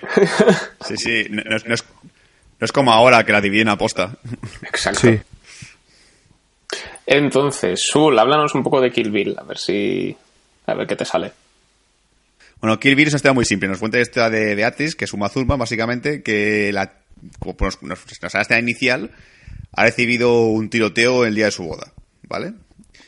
Y la que, el que ha disparado es un tal Bill. ¿vale? Pues esta mujer pues acaba en coma y tal, en el hospital y todo el tema. Creen que ha muerto, en realidad no ha muerto. Y cuando se despierta del coma, cuatro años después, decide que debe vengarse de Bill y de la gente que le hizo esa putada, de disparar el día de su boda. Entonces, poco a poco, eh, ella sigue una lista de personas que tiene que matar. Esta lista de personas son los, los, el escuadrón de la serpiente, o no sé cómo se llama el nombre exactamente, de Bill. Y los va a matar uno a uno hasta finalmente ir a por Bill, que es el último, que es el que, el que organizó este plan para dispararle. Y poco a poco la película nos cuenta un poquillo, aparte de los personajes, su historia de cada uno, de, de cada uno de los, de los, de los que pertenecen al escuadrón este de Bill. También nos cuenta un poquito cómo, cómo Uma Thurman llegó a esa situación, o sea, cómo era antes, cómo, cómo, cómo se convirtió en tan buena con las armas y con la, lucha libre, y por qué quiere matar a Bill y por qué Bill hizo eso. ¿Vale? La película, hemos dicho, está dividida en dos partes, como ha dicho Manol. Pero son dos partes que, son, que están un poco diferenciadas. Porque la parte 1, por ejemplo, es mucho más frenética. Tiene mucha acción, tiene muchas escenas. Porque los, los que tiene que matar son como muy todo. explosiones, cortes y tal. La segunda es mucho más pausada. Hay escena de acción, eh, pero no es tan intensa como la de la primera película. La, do- la dos es como más explicativa, más un poco como ese personaje de Uma Thurman, un poco... Sí, para que. Yo creo que para que no. Para alguien que no haya visto Kill Bill, eh, para que se haga una idea, Kill Bill 1 es como una especie de película de artes marciales. Sí. Y Kill Bill 2 es un western. Sí, exacto, totalmente. Ambas tienen un poco de cada género, pero en la primera predomina más el cine oriental de artes marciales y luego en la, en la segunda ya predomina más el western. Y aparte que está, que está plagada de referencias al cine que gusta Tarantino, porque, porque es una película que es un poco, a veces puede ser resultar un poco extraña. Es decir, no esperéis una película lineal de venganza, porque hay escenas de animación, por ejemplo. Hay un par de gags y tal, un poco como homenaje al cine este de japonés en el que pegaban saltos enormes y, y altos en el cielo y era como que es esta mierda, tío. Conocido, se- eso se, le, se llama wuxia. El cine, el cine principalmente chino, de, de este de, de duelos de, de espadas y demás, se llama wuxia, que es como Tigre y Dragón y, y. Hero y todas estas. tipo de cosas. Pues sí, y que aparte que está plagado de, de homenaje al cine, o sea, se nota el, el amor que tiene Tarantino por el, por el oriental, porque incluso el manga este que aparece que te cuenta la historia de la China, es una pasada de manga que dices, bueno, no, a lo mejor no está, no está súper bien animado, pero dices, no viene a cuento, pero me está enganchando, quiero saber este, esto de esa, pava porque está así y tal. Y aparte que eso le da la oportunidad a Tarantino de, de- de- de ser aún más gore todavía. Si es gore por sí, por un manga que se puede hacer como cortes ahí con chorrazos de sangre por todas partes y es como, mira lo que puedo hacer. Y sobre todo, lo bueno de la película, que es lo que más me gusta, es que te acabas enganchando al personaje de Uma Thurman. Es decir, quieres que mate a Bill. Vale, llega un punto en el que dices, hostia, Uy, tanto. que lo haga, que lo haga. Porque vas poco descubriendo por lo que le hizo y la putada, lo, lo- lo que le pasó. Y dices, coño, pobrecilla, la hija de puta, y me, me- me parece normal que haga esto. Así como crítica, diría. La única crítica que me, que me rascó un poquillo fue el personaje de, de Madsen, que es el, el vaquero este, el, el tío. Ah, Porque al principio me da a entender como que él está dispuesto a morir, que, que- que ella la mate, le da igual. Porque dice en plan de, no, es que me parece muy normal que lo que ha hecho es justicia, creo que lo que está buscando y tal. Pero luego al final es el más hijo de puta de todos con ella, es el que más consigue derrotarla y el que la entierra viva y todo. Dices, pero tú no estabas en plan, me da igual que me mate, que, que es el que me lo merezco. Y ahora te pones en plan, no, no, quiero pasta y matarla. es verdad. Pero en general la peli es muy guay. Y incluso los giros que tiene, porque tiene, tiene mini giros y tal, sobre todo cuando, cuando, cuando habla con Bill por primera vez, que dices que hay un pequeño giro que, bueno, que, que ya, te lo olías de antes, pues te da una explicación, empecé como de pista. Porque además, la primera acaba con un cliffhanger, la primera película. No sé si os acordáis del cliffhanger de la primera peli. Mm, Yo no. Sí, en plan de... Sí, pues eh, no, no sabe... no- bueno, básicamente le, le dan información a uno de los malos que, que ella no sabe. Mm, ah, sí, Y... vale, yo me acuerdo. No te acuerdas, ¿no? Y os diría que de- es la Tarantino la, la más, la más frenética de todas las películas que tiene. Es decir, si es- no hay diálogos, no hay diálogos como tipo Tarantino, no hay diálogos así de hamburguesas y de, de, de Like a Virgin. Es acción pura y dura. Y la recomiendo si te gusta el cine de acción, sobre todo. No esperéis un thriller como el, no es una película más que, más que de guion, es una película de, de hostias. Dicho, dicho de pronto. Que por cierto, Sam- también que esto no lo sabía y, y no, no me acordaba, no lo sabía, no, no me acordaba. También aparece Samuel Samuel Jackson en la película. ¿Dónde? Sí, que hace, hace el pianista de la boda, es como, ah, sí, Samuel. Jackson, ¿Ah? hostia, aparece en la peli. Lo que pasa es que sale a contraluz y tal, pero se le reconoce por la voz. Sí, es es el modulador además que en España sí que es él. Es él, es él, es el negro de siempre. ¿Y Steve Buscemi no aparece? Es que Buscemi solo aparece en Reservoir Dogs. No, en, Y en- Pulp Fiction también es el camarero. Es verdad. Bueno, pues en esas dos. Mm. Creo que no ha salido más. ¿Y qué os parece que el video? ¿A cuál os gusta más, la parte 1 o la parte 2 a vosotros? La 1, claramente. A mí es que la, sí, a mí es que es la que me dejó más loco, la parte 1. La parte 2 creo que es cuando te haces un poco más mayor y tal, creo que es la que te acaba gustando más. Porque es la que tiene más fondo, ¿sabes? Ujú. Exacto. Debería revisarla. Y la 1 es que es la súper divertida. Yo cuando- cada, cada vez que ponen la, la, la 1 en la tele la, la acabo viendo. Inevitable. Porque o sea, ya solo con la escena de la, la primera pelea con Bernita Green en la casa, Ah, sí. Joder. dices, joder, vaya paliza. que, que si no me equivoco, la, la doble de acción de Uma Thurman en esta película es la que es una, es una, una que luego repetí mucho con Tarantino, ¿no? Que aparece en... Zoe Bell, que ¿Cómo se ahora sale en... Zoe Bell, que es australiana. Sale en, Sí, en- eso. sale, sale en Death Proof. Que aparece en los otros- hace un cameo de esos... Y, también los de esos ocho hace un cameo. También, sí. Cameo. No, pero ahora la, ya ha hecho un par de películas, ahora se ha metido a actriz también. Está buena, ¿eh? tiene morbillo esta mujer. A mí me gusta. Esa nariz me pone, me pone morboso. Morbósido. Morbosito. También, yo que quería añadir también que Kill Bill es la que para mí es el- una de las bandas sonoras más guays que tiene Mm. Tarantino. Joder, tío. Mezcla un montón de cosas. es la que de- mezcla más. de las motos y tal. Sí, también. Sí, la, de, la del avispón verde. Es la que mezcla más cosas y luego te sale con, con aquel con aquel soul al principio. La de Bang Bang. que está súper bien. Bang, bang. De, de Nancy Sinatra. O sea, Sí, Nancy. Sinatra, eso era. No me salía. Sí, sí, sí. Joder, esa, esa canción me un montón. Y, anda, y, también, pone- y, y también anda que no habré visto veces la, la escena del. Bueno, lo que es las la pelea con los 88 maníacos. Ay, Dios, qué buena es Que esa. joder. Que no para de salir parte gente me da que todo lo de blanco y negro, porque es un poco como. Que la típico, pasaron o sea, a blanco y negro para. Es que la, la- la habrán obligado a poner blanco y negro. Sí, la han obligado. Sí. Era censura. Y en la. En la versión japonesa de la película es en color. Wow. Tiene que molar mucho. Joder, quiero ver eso, mierda. Pues es chorrazo de sangre a lo bestia. Ahí Tarantino, ahí Tarantino dice, me vas, me a las reglas de la... De, de- de- de- Pero no, porque, porque no viene a cuento. Es decir, es un corte rápido de repente a blanco y negro y luego te lo quitan de golpe y dices... Bueno, ¿cuántas es cosas vienen a cuento en Kill Es Bill? como una pausa que no viene a cuento. de nada. ¿Cuántas cosas vienen a cuento en Kill Bill? Ya, pero si, si comienza... Si comienza la escena con el blanco y negro dices, vale, pues me cuela, pero si de repente en la misma escena y te pone el blanco y negro de golpe, como, ¿qué coño es esto, tío? ¿A qué viene esta mierda? Ahora que vais a pegaros, ¿me pones blanco y negro? Exacto. Se- van a pelear. ¿Quién? Un polla y tu paladar. Y Chiste fácil. también de. Es Pues que- conclusión fin. Dime, sí. Sí, No, que, no, que iba a mencionar un- a hablar un poco del volumen 2, porque solo estamos hablando de la, de la primera peli. No, y la segunda es esa. A mí lo que me funciona también muy bien es el personaje de, de Devil Hanna. La del parche, no me sale ahora el nombre. Ah, sí, la rubia, no me acuerdo cómo se llama. El nombre del personaje. ah, no, no, bueno, ya tampoco. La, la, la mamba, la mamba negra es, es ella. La mamba negra es un mazuma. Sí.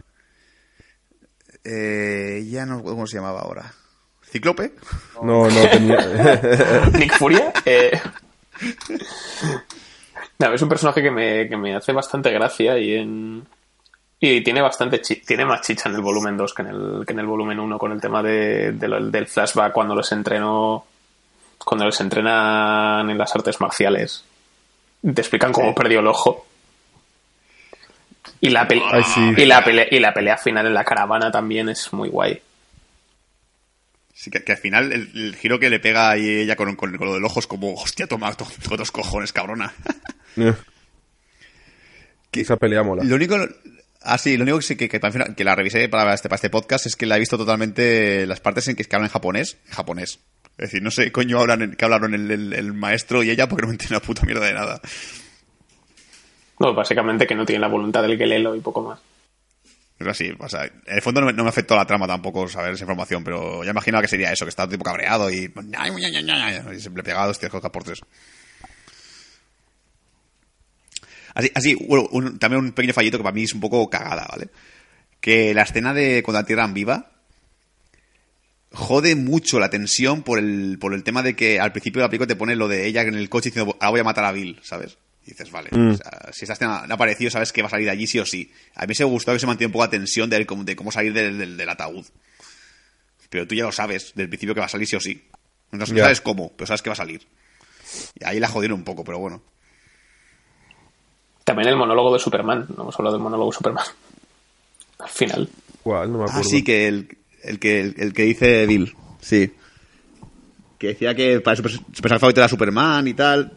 Espera, recuérdamelo tú, Manol, que ahora me- se me ha oído. Sí, que después de, de meterle. Para que le haga efecto el dardo ese que le mete. Empieza a contar lo del monólogo de Superman, que es su personaje favorito. Porque Spider-Man es Peter Parker. Pero cuando se Ah, disfraza sí. de Peter Parker es Spider-Man. Y Superman siempre es Superman. Lo que pasa es que se hace pasar por Clark Kent. Y eso, lo, eso lo, enlaza con lo de ella, que ella como que está fingiendo ser una humana, pero en realidad sabes que o una, una persona normal, con una vida normal, pero que en el fondo ella es una asesina y que se hace una asesina toda su vida. Que, que- que guay ese personaje de David Carradine. La, la putada es que no tengo una acción guay con este tío, pero joder. Eh, no aparece, la primera película no aparece en ningún momento, la segunda se aparece ya. Y lo hace tan bien el cabrón. Tiene esa cara de decir, hostia, parece, parece buena persona. Y, luego es un hijo de puta y luego es también buena persona y es como, joder. Y lo que nos reímos. guay, es guay. Sí, sí, sí. Y lo que nos reímos. Sí, sí. sobre, to- sobre todo cuando Uma Thurman le ves en la boca, que es como, ¡ah! ¡Qué asco! ¡Ah, es viejo! Ese hombre se, se se se- se masturba con cinturones ahogándose. No, por Dios. Ahora ya no, porque Se está masturba- muerto. ¡Dentro música!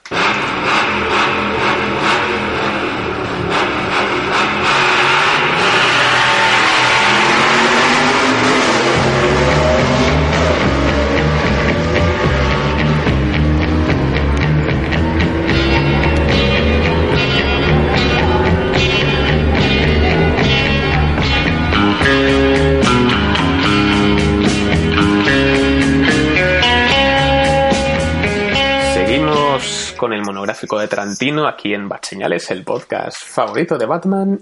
Y vamos a pegar un salto. Este es un salto cortito, son de unos tres años, principalmente. Cuando ah, Tarantino y Robert Rodríguez eran super colegas. Bueno, todavía lo son, pero les daba por. Tuvieron un proyecto conjunto llamado Greenhouse. Que solo en España no llegó a ser así, pero querían hacer un, lo que se conoce como un programa doble cada uno rodaba una película diferente y las proyectaban en sesión continua. O sea, tenías ahí tres horitas, dos películas diferentes y te echabas unas risas. La primera era Planet Terror, que la dirigió Robert Rodríguez, con zombies y tal, un cachondeo, así todo pasado de, todo muy pasado de vueltas. Y Tarantino dirigió Death Proof, donde recuperó a uno de los actores más guays de los 80, que es Carl Russell, y básicamente, centrándonos ya en Death Proof.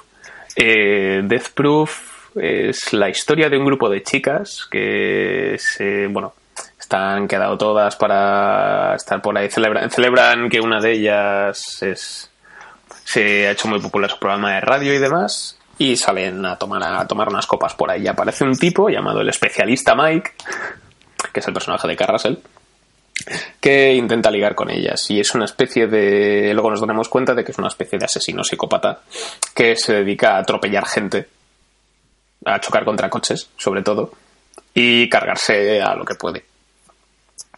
Y el principal problema de esta película es que esta sí que es para mí la peor de, de Tarantino.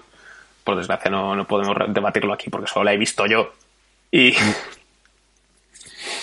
el caso es que la película tiene como dos tiene como dos mitades muy marcadas. O sea, la primera es el grupo este de cinco chicas que por desgracia es, es bastante bastante relleno todo de lo que hablan. Tiene su gracia y demás.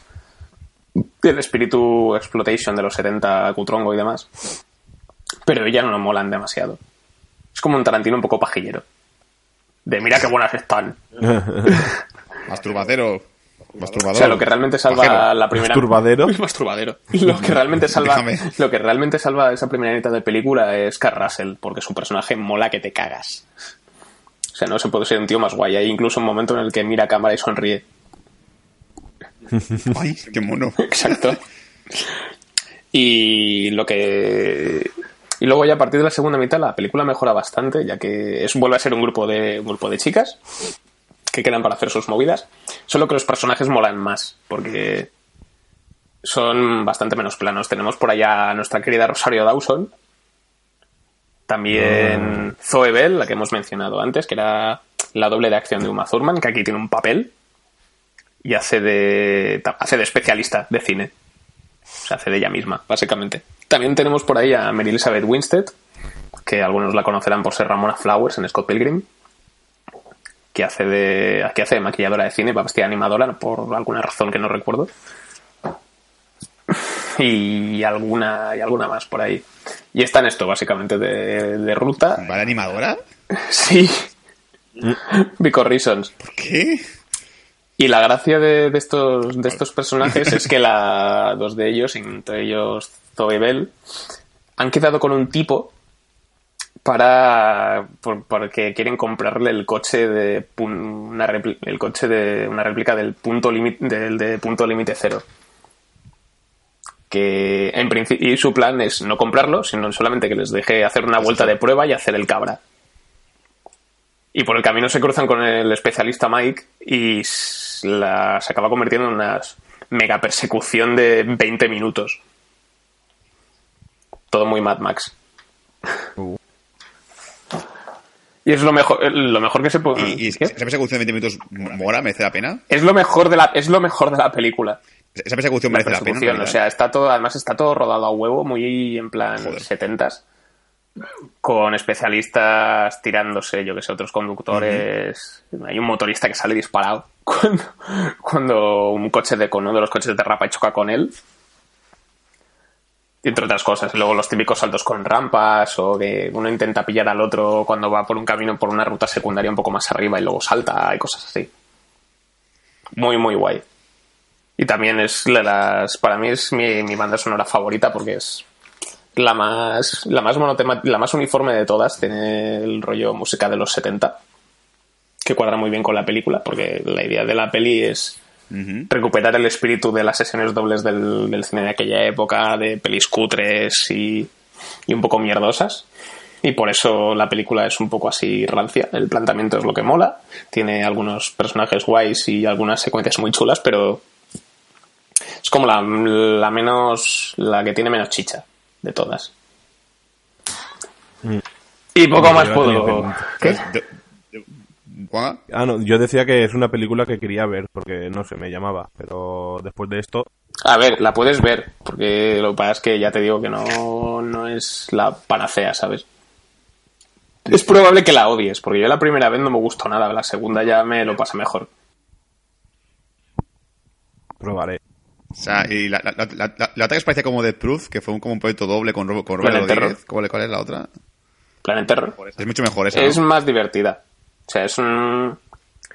Es menos, menos pretenciosa, como es Tarantino a veces. Que se quiere mucho. Y es bastante cachonda. Yo solo me, solo- solo me acuerdo de la tía con la pierna ametralladora. Es lo que me acuerdo de esa película. yo también, porque es la portada, ¿sabes? O sea, exacto. No sé si no es por nada más. Entonces tú lo pondrías por debajo de Jackie Brown. esta. Sí, sí, sí. Vale, pues entonces sí que no voy a verla. Te digo, tiene cosas bastante rescatables, pero no muchas. que no. Dentro música. Dentro música.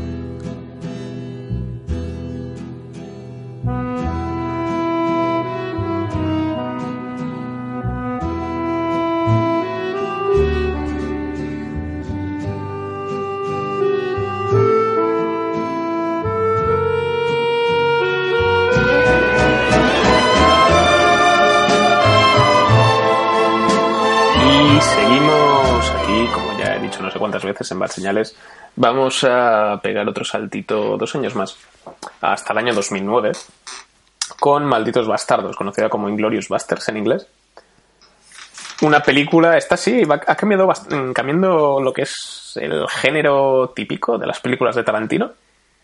Y nos encontramos entre una película bélica con un reparto colar bastante, bastante potente porque tenemos principalmente la cabeza de cartel es Brad Pitt. Eh, fue el principal reclamo. Aunque es el personaje, que tampoco es un personaje que tampoco tenga mucha chicha. Luego brillan otros más, como fue, por ejemplo, Christoph Waltz, al que todos conocían, Tarantino descubrió en esta película. Y dijimos, oh Dios mío, ¿dónde ha estado toda, dónde, dónde ha estado toda nuestra vida este señor? Y luego Mela- Melanie Logan, que es una actriz también bastante buena y que también está muy buena. Y también ronda por ahí Diane Kruger, tenemos tenemos a, a Mike Myers por alguna razón No es verdad. por sí. ahí y, tampoco me acuerdo por qué está Mike en la película. y el puto y tam- también tenemos a Michael el puto amo Fassbender Mm. entre otras sí ah sí y uno de los polis de Rex Ah, vale, sí es verdad. Hostia, Y no el- me acordaba que parecía. Y al director Este de sé Knock. Knock, ya lo has dicho. Eli Roth también es, bueno, el director de, de Cabin Fever y...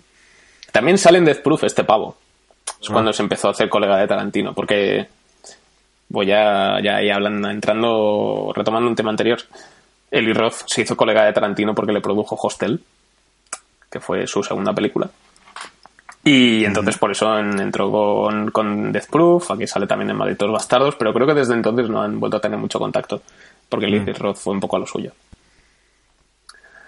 Pero bueno, también aparte, Hijo de puta, el Lidoff lo puede con ella. aparte también tenemos a Daniel Brühl Ah, sí. haciendo de tío odioso. Sí, hostia, también, que se descubrió. Bueno, descubrió, ¿no? ¿eh? Yo ya lo conocía. Descubriste tú, pero Ah, Daniel Brühl ya he claro. conocido. Y también, como, como así camello curioso, sale Julie Dre- Dreyfus, que es una actriz que ya salía en Kill Bill, Kill Bill 1 concretamente, que es a la que la que, que es como la relaciones la, la, la secretaria que está todo el rato con el teléfono.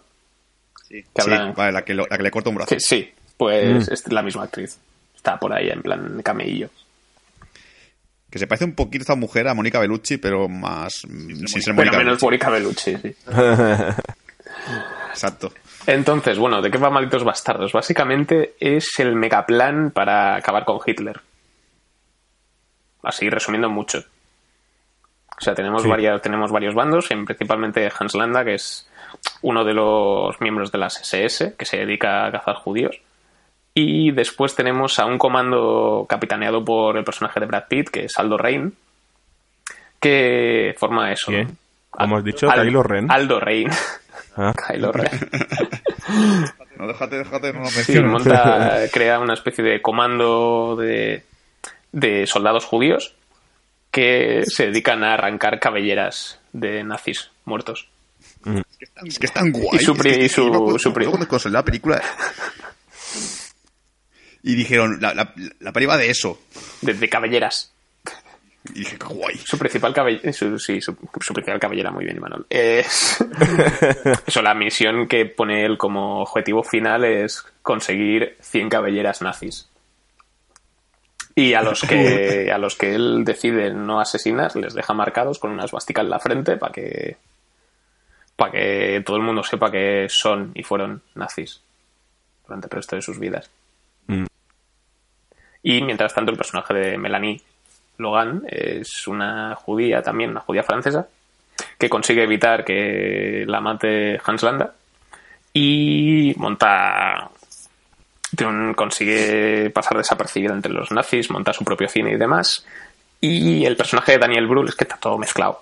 El personaje de Daniel Brühl, que también es un héroe de guerra nazi, como se, en- se encapricha de ella muy fuerte, y con, al- ella con- consigue que durante el estreno de la nueva, de la nueva película de Joseph Goebbels eh, se haga en su cine. Entonces ella, como plan maestro, va a conseguir, va a coger un montón de rollos de celuloide de 35 y va a hacer que el cine arda. Con Hitler dentro. Oh, Hitler dentro. Sí. Entonces la cosa se, jun- la cosa se junta muy fuerte y porque se mezclan planes. Que es lo que mola de la película. Y qué guay esta peli. Es que, Es que es una peli. Contar, contarla mola mucho. Casi tanto como sí, verla. pues y dices, qué guay es esto, tío. Sea, yo, yo te digo que lo, lo que lo que decía antes, cuando vi, cuando se anunció Maldito Bastardos y tal, la película y todo el rollo, cuando me enteré que era un grupo de gente, judíos, que fue a matar nazis porque, porque le gustaba hacer eso, dije, Dios, tengo que ver esta mierda, qué cosa más guay, joder. Son judíos matando nazis de, forma gore y extrema, me gusta esa mierda. Si es que si, si solo, te acuerdas- solo, solo acordarse del el, el momento de los judíos, Sí, sí, mola con el mucho. bate de béisbol, es tan guay ese momento. Es como llamada al oso. Sí, y se clac, Mm. La presentación. clac. Sí, por Dios.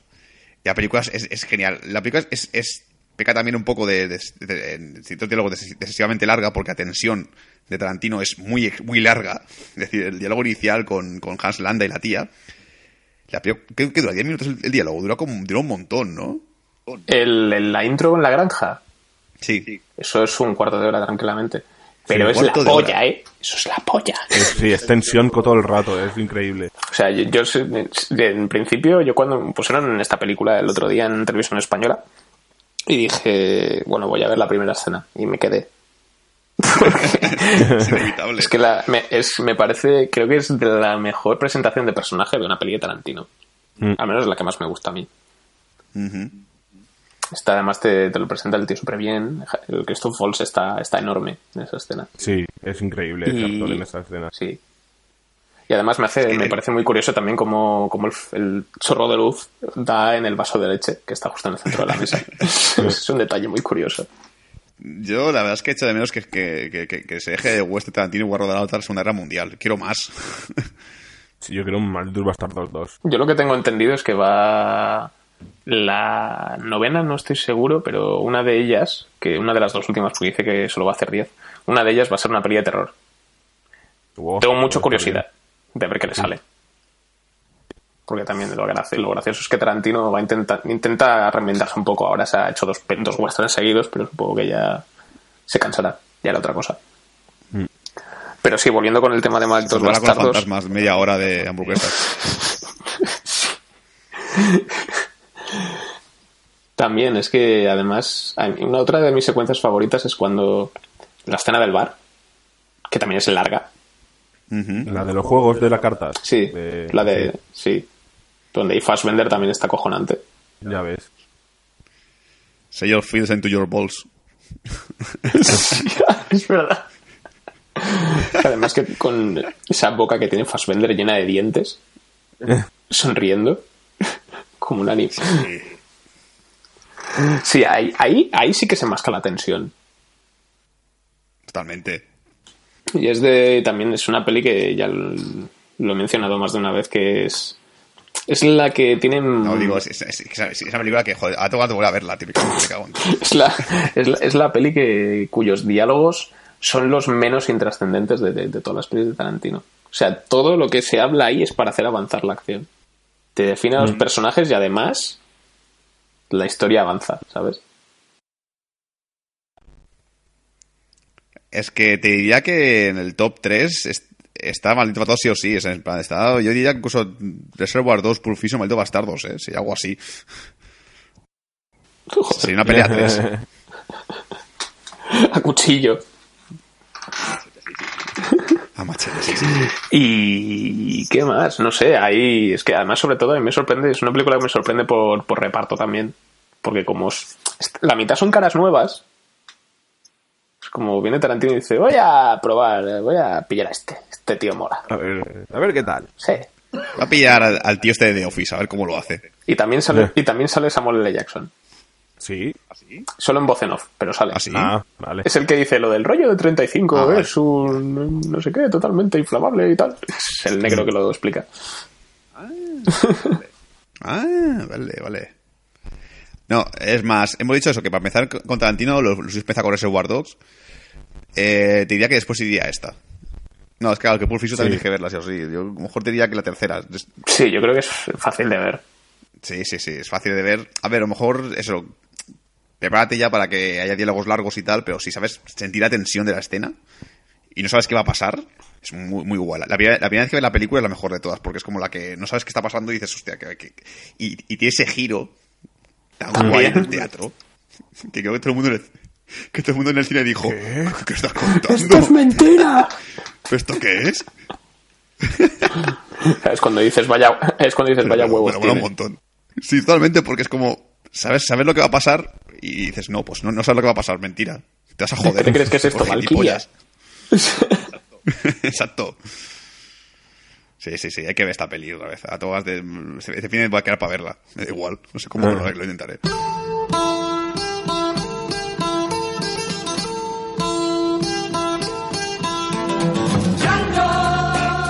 Django, have you always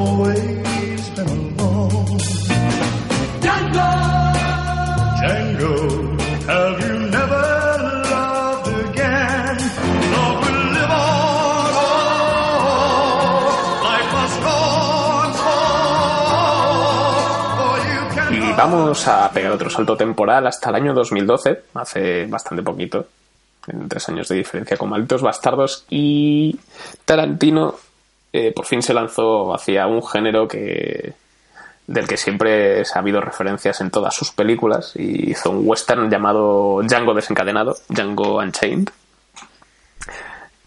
cuyo nombre también así rescatado de, de un clásico del spaghetti western que es Django, Película bastante divertida, por cierto, que la vi hace algunos años, con protagonizada por Franco Nero. Y en esta, bueno, en esta película de Django desencadenado, eh, protagonizada por un negro, interpretado por Jamie Foxx, que se llama Django, y está encadenado porque es un esclavo. Durante, durante un viaje en el que lo tienen que transportar unos, unos comerciantes de esclavos, es rescatado por, por, un por el personaje que interpreta, que interpreta Christoph Waltz, que aquí se llama el Dr. King Schultz, es un dentista, que también, ex dentista, que ahora se dedica a ser cazarrecompensas. Qué giro. Exacto, ya. vida. Es una papel aparte también, sí. Entre eso y el carro con el diente ahí con muelle. el, entonces decide liberar a, Django y a su vez lo toma como pupilo, más o menos. Porque él se fue separado de su esposa, si no recuerdo mal, eh, por Brunhilda. Brunhilda se llama. La protagonista de que ahora la conocemos por ser la protagonista de Scandal. Eh, y entonces le propone el doctor King Schultz que cuando acabe el invierno, ayu- o sea, durante el invierno, Django le ayude a hacer varios varios casos de, de cazar de, de alquilar criminales y demás, hasta que pase el invierno y puedan ir a rescatar a Brunhilda de las garras de Monsieur Candy, interpretado por Leonardo DiCaprio, uno de sus grandes papeles. Pero bueno, Sí, de los mejores. ¿qué tenéis que decir de, de, de Django Unchained? Eh, a mí Django se me hizo un poco pesada, sobre todo la parte final, que aparece Quentin Tarantino. y no sé, no me llegó a convencer la peli. Pero así en, en grandes rasgos sí me, se me hizo graciosa porque hay escenas, aparte de que hay escenas gore, bueno, gore, impactantes, gore no hay mucho. Bueno, sí, eso sí.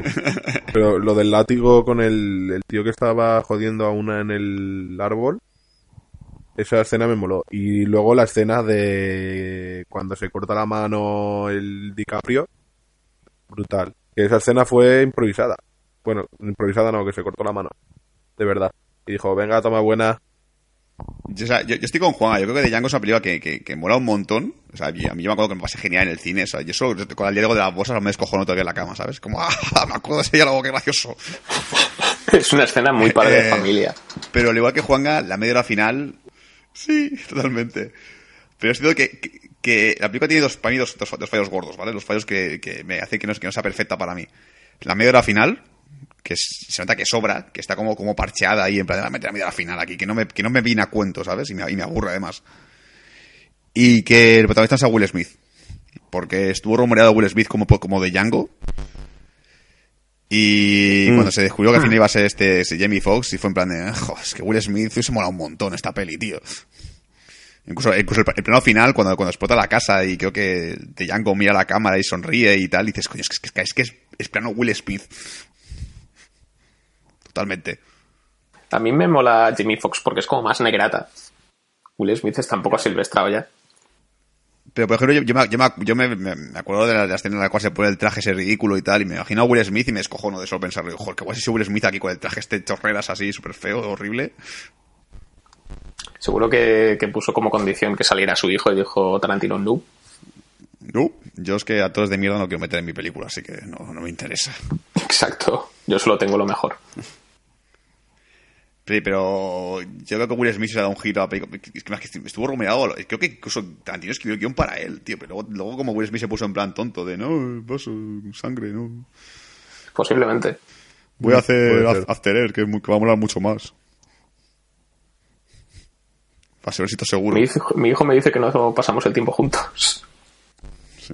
Ya se ha puesto tonto con el tema de los Oscars el Will Smith. Es que no hay suficientes negros. ¿A qué, qué querías que te nominasen a ti, eh, cabrón? Sí, sí, pues, voy a decirle que pasa como que este año no hay película de esclavos, como que aquí van a nominar si no. Exacto. que, iba, que iba a preguntaros qué os parece mejor película si Django desencadenado 12 años de esclavitud, pero no creo que hayáis visto 12 años de esclavitud. Yo lo intenté, tampoco llegué a verla del todo. No la he visto. Pues Django es mejor. Que va, que va. No.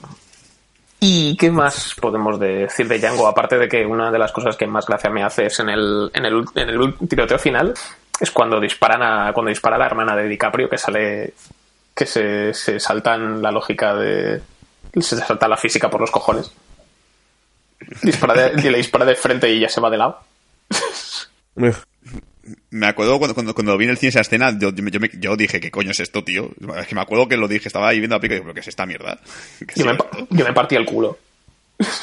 que además, eh, me recuerdo que es, que es que recuerdo que la primera vez que la vi en el cine me lo pasé súper bien, me eché unas risas importantes. Entre eso y lo del Ku Klux Klan, bueno, lo de los sacos, que no es el Ku Klux, Sí, pero sí, los sí. sacos, joder. Sale ahí Jonah Hill y dices que. Pero te diría en mi ranking, eh, Django estaría por encima de Jackie Brown y de Dead Proof, pero por las demás a lo mejor todavía no, ¿eh? Sí, no, yo igual. Sí, no, yo la pondría por debajo. Es una, peli, es, es una peli bastante guay, bastante divertida, pero no tiene la chicha que. Tanto, tanta chicha como otras pelis de Tarantino. O sea, mola por el trasfondo de, de la parte del western, el tema de, la- de los esclavos y demás, que es bastante guay, porque la escena, toda la escena con el, con Messi, bueno, toda la secuencia con Messi Candy, el personaje de Samuel L. Jackson está brutal. El mola un montón, que además, si os fijáis, lo estuve mientras veía de Hateful Eight, que ya lo diré después. Samuel L. Jackson siempre interpreta el personaje que es el que descubre el tinglao. Sí, es verdad. Siempre es el primero. Eh, Siempre es el- que el piense, pri- espérate que piense. Siempre Sí, es el primero en sí, sospechar, ¿sabes? sí. Sí, sí, cierto, cierto. Sí, sí, cierto, cierto. Situando en Kill Bill, Bueno, en Kill Bill porque, sí. porque no sale, pero. Siempre es el negro listo, ¿sabes? Es verdad. pero Kill Bill tiene- se tenía que haber ido del- del- de, la iglesia, haber dicho, uy, esto pinta mal rollo, me voy de aquí, yo no toco aquí en esta boda ni de coña. Probablemente se fue. y no sé si queréis añadir algo más de Django. Mm, No, yo no. básicamente que no es la que yo empezaría para ver Tarantino, pero sí se deja ver. No, tampoco lo vas a pasar tampoco mal. Sí, Está bien. Está bien. Mm. está bien. Pues dentro música. Está.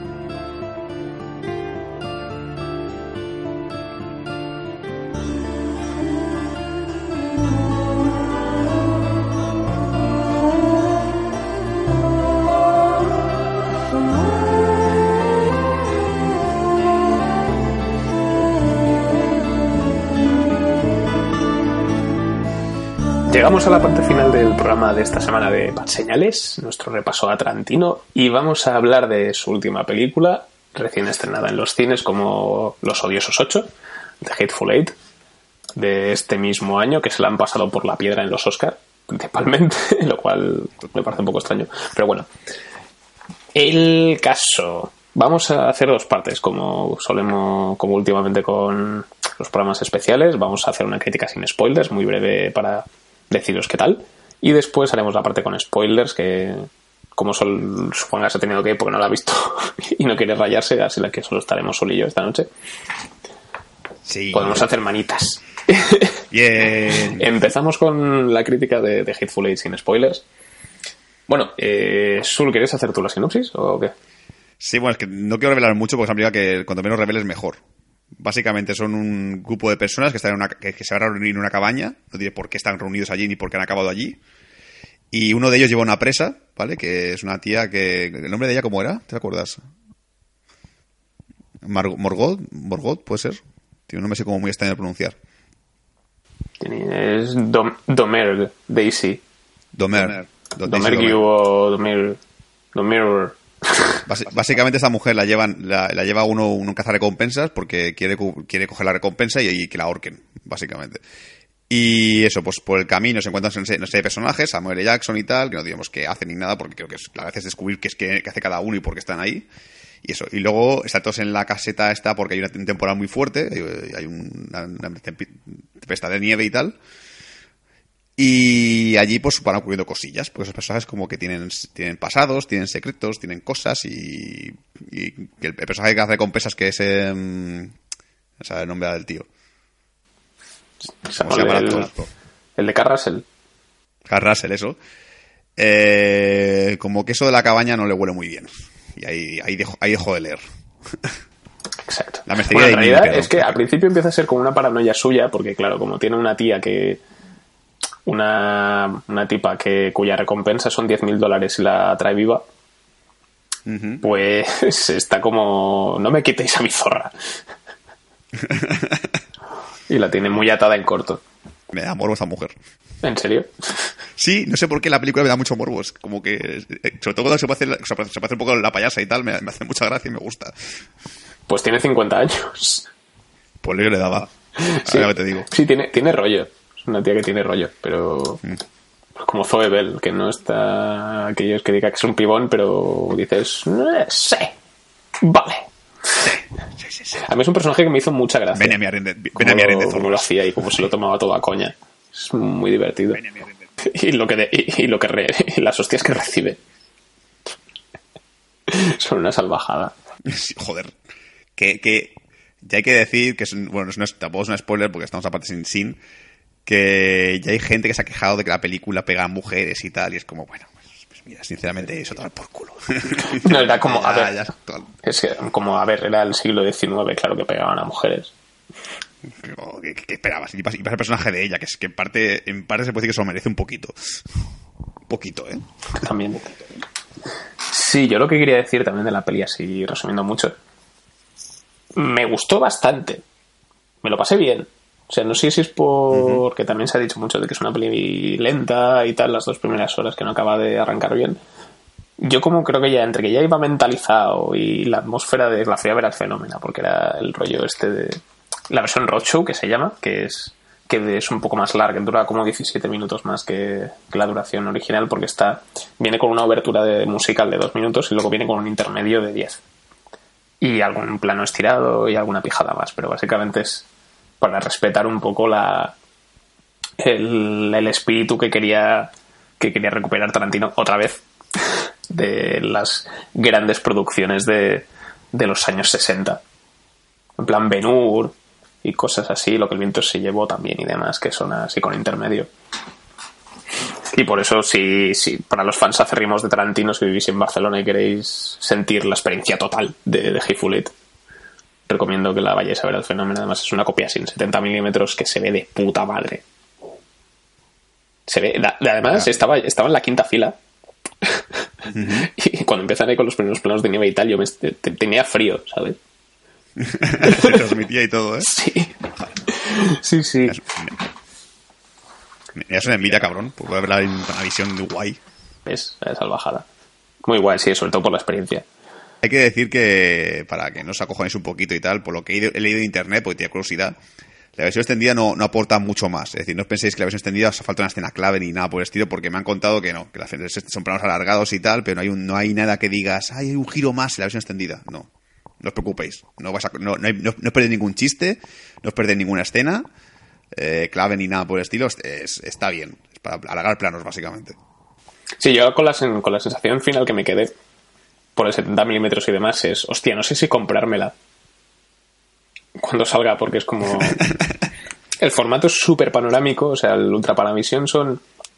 Normalmente, para que os hagáis una idea, una película de con barras, la típica con barras negras cuando lo veis en la tele, que es un 2.35, se llama. Y esta es un 2.76. O sea, es una raya. O sea, esto lo pones en la tele y es un 35%, por lo que leí, un 35% de la imagen de un televisor de 16 novenos, que es un panorámico normal. 35% de la imagen es en negro. Son barras negras. Puede ser O, jodido. sí. o basta la- o basta los cojones de extras o... no me la compro, ¿eh? O me compro una tele más grande, pero eso tardará en venir. Bueno, luego, a, a nivel de críticas sin spoilers, eh, creo que la crítica yo la tenía clara desde el principio ya, porque como dices tú, ya, ya incluso mentalizado, porque ya la, había leído, ¿vale? Eh, la primera parte es muy lenta, ya, ya lo digo. Sea, si, si, te- si te gusta lo vas, lo vas a disfrutar porque son diálogos que, aunque no aportan nada a, veces, a veces sí aportan, a veces no, eh, los ves y tal, y dices, bueno, ¿cuándo va a empezar un poco la acción? Y no llega, y no llega, y no llega. Y eso pues depende del, del espectador. Si es una persona impaciente, vas a decir, vaya puta mierda de peli, llevo aquí ya media hora en el puto carro, no se ha muerto nadie, no ocurre nada, ¿qué está pasando aquí? Eh, y luego empieza la parte guay, que la segunda parte es cuando empieza todo a, avance, a, molar un montón lo que es la trama. ¿Qué puedes hacer? Pues o eres como yo, que más o menos lo llevas bien, más o menos, porque aún con la idea de que usando visionado me va a costar un montón. No es una película que, me, que, me- que un día que me un día, vamos a ver otra vez de, los- de esos ocho, yo decir, un poco, métete por el culo. un poco de perecilla. Eh, va a costar, va a costar. Eh, ¿Qué cosa película que hay que ver sí o sí? Es decir, mínimo hay que verla. Yo, no- yo te puedo decir que la película la primera parte te va, a resultar aburrida, pero vas a decir tú, vas a decir, tú eres gilipollas, no tienes ni puta idea, a mí la primera parte me ha pasado genial, y la segunda me la he pasado el doble de bien, ¿vale? Yo, como, como tú, Manuel, que te has pasado bien la primera parte, que se te ha hecho corta, depende de la persona. Eh, yo tenía, por ejemplo, una persona al lado mía que, que, me lo, que todo el tiempo le soplaba. Estaba en plan de, "Uf, joder, esto no avanza, y yo espérate, que luego mejorará y tal. Y luego salió del cine súper contento, en plan de, Dios, qué, qué película más guay, me lo he pasado genial. Es, el, al principio me aburrió un poco, pero luego me lo he pasado muy bien. Te quedas con sonrisa final, es, co- es como, como una paja, ¿vale? El proceso es un poco aburrido, pero luego el resultado final mola un montón. Luego, claro, es, es, es- calculas el tiempo que entre que encuentras el vídeo adecuado y tal, ¿no? Entonces, Exacto. Que es un poco aburrido, pero luego, luego cuando encuentras el vídeo el vídeo correcto dices, vale, esto, esto, esto es, un, esto es un orgasmo de, película. Eh, ya tengo ganas de soltar spoilers de la película, porque la verdad es que la película da ganas de soltar spoilers y empezar a decir, la escena, ¿te acuerdas la escena tal que mola un montón? Así que mi crítica final sin spoiler. Ve a verla, ¿vale? Si, sobre todo si te gusta el director. Si no te gusta el director, no te muestres ni a verla porque no te va a gustar nada. Si, no, si ya has visto Kill Bill, has visto Pulp Fiction y dices, a mí Tarantino me parece un gilipollas, un petencioso de mierda y no me gusta, no vayas a verla. Pero si te gusta el director, ve a verla mínimo. Y hazte la opinión en la cabeza y di, vale, me lo he pasado bien, no me lo he pasado bien, me compensa, no me compensa. Y ahí entonces ya hace lo que te dé la gana. sí, yo lo que quería decir también más o menos es, es eso, que los fans los fans de Tarantino la, la disfrutan, de- lo la pueden disfrutar tranquilamente. Y también, sobre todo, vale mucho la pena a nivel, a nivel técnico porque la fotografía es cojonuda. Más como ya he dicho, aprovechan el, Ultra con paisajes, aunque muchas escenas son interiores. Pero aún así es una pasada. Y también la banda sonora de Ennio Morricone. Que esta vez sí, en lugar de estar robando temas de otras pelis de Morricone, ahora sí que ha conseguido a Morricone de verdad. Y la banda sonora es genial. O sea, da para escucharla aparte. Es una puta pasada. Yo, yo por lo que entendí, la banda sonora, creo que Morricone y Tarantino tienen como de pelea entre ellos dos. Si no se llevan, se llevan a un poco a, como el perro y el gato. Por lo que yo entendí, Morricone le hizo- la banda sonora aparte de la película. Es decir, él, él vio la peli de la banda sonora. Él, la hizo, le dio las canciones a Tarantino y dijo, por donde te salgan los cojones. Ya lo que quieras con ellas. Yo, he hecho estas canciones y haz lo que quieras con ellas y ponlas en la que te gusta a ti y todo el tema. Y pues la película, un pequeño fallo que también tiene la película, o fallo, o, o para una virtud, es que Tarantino va a hacer lo de cortar las canciones de golpe. Hmm.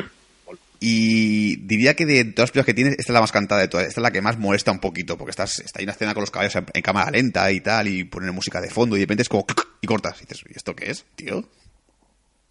Te metes en la escena y luego te corta de repente y dices, pero no me cortes la canción que está molando un montón, coño. Esto pasaba mucho en, en Misfits. No sé si te acuerdas. Cortaban las canciones de golpe en la serie. También, sí, también que lo hacían. La intro también es un corte de canción. Sí, a mí no me acabo de. A mí no es, no es algo que me, se nota, pero tampoco me pareció especialmente molesto. Y también lo que sí que hay son temas rescatados de, de películas anteriores, porque la- hay muchas referencias a la cosa, tanto a nivel un poco conceptual y desarrollo de personajes. Y hay temas, canciones descartadas de la película que se aprovecharon para esta. Pero bueno, aparte de eso, creo que no hay mucho más que añadir de, de, de Hateful Eight. Recomendable, es muy recomendable, tan, sobre todo para eso, si os gusta Tarantino, lo vais a disfrutar. Por una, por una cosa o por otra. Sobre todo Sí, por sí, sí,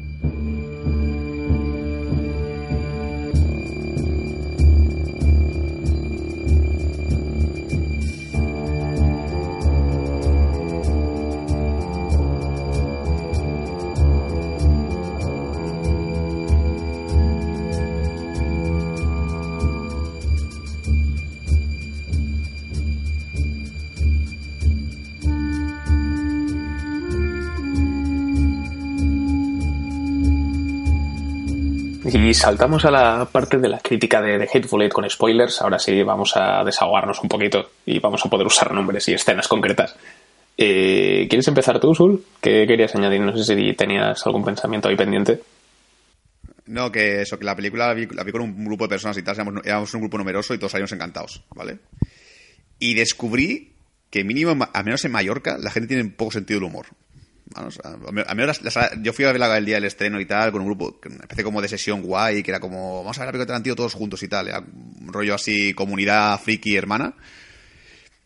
Y en la escena mamada, que fue la escena que más, que más nos reímos y tal, la más, la de la película, solo reímos nosotros. Es decir, el cine está súper callado y tal, y estamos nosotros ahí, ja, ja, ja, ja. Y cuando dice, cuando dice, pues encima la en castellano la película, y cuando Samuel Jackson dice, me saqué mi enorme polla negra, y tu hijo empezó a mamarla, y dices, pero es que yo, yo estaba ahí que no paraba de reírme, ya que me dolía la cara de reírme, joder.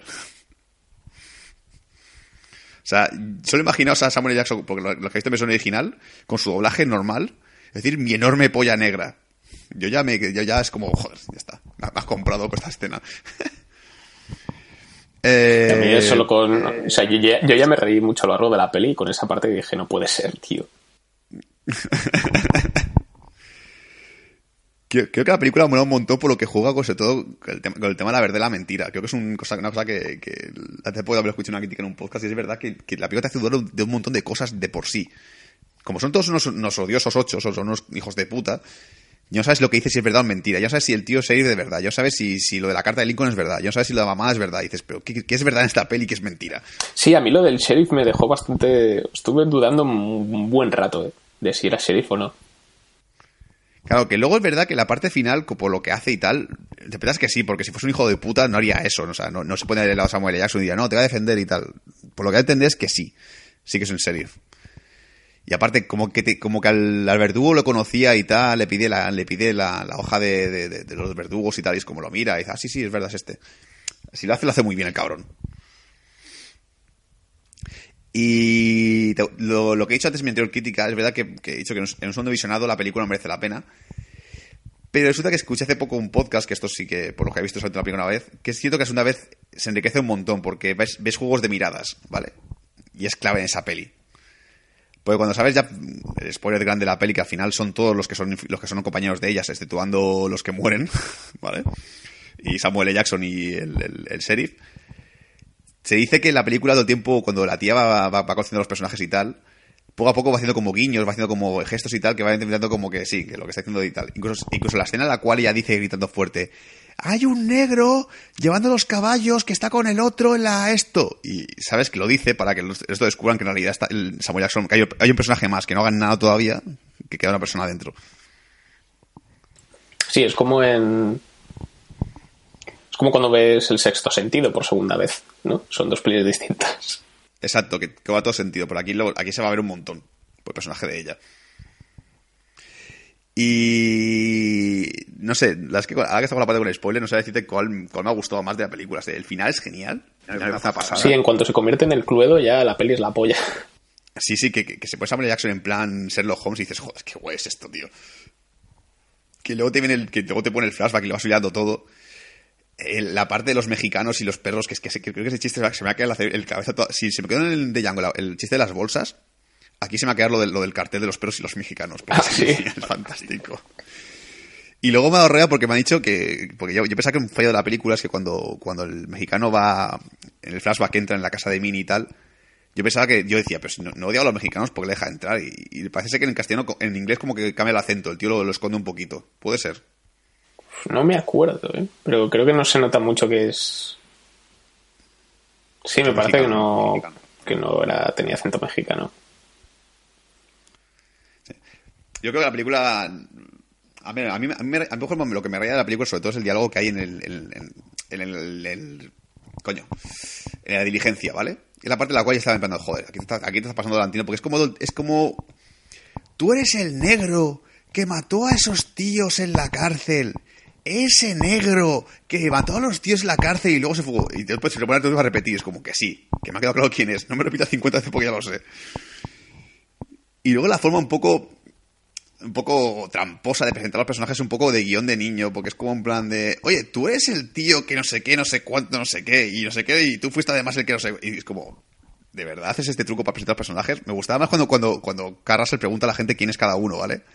Pero cuando se pone a presentar al viejo, que es el, el anciano, tú eres el general, no sé qué, no sé cuánto, que estuvo en la batalla, no sé qué, que luchó con, con mi padre, que además no sé cuánto. ¿Qué está pasando aquí, de verdad? ¿Pres- ¿Presentas así al tío? ¿No, no hay, hay forma más sutil de presentarlo?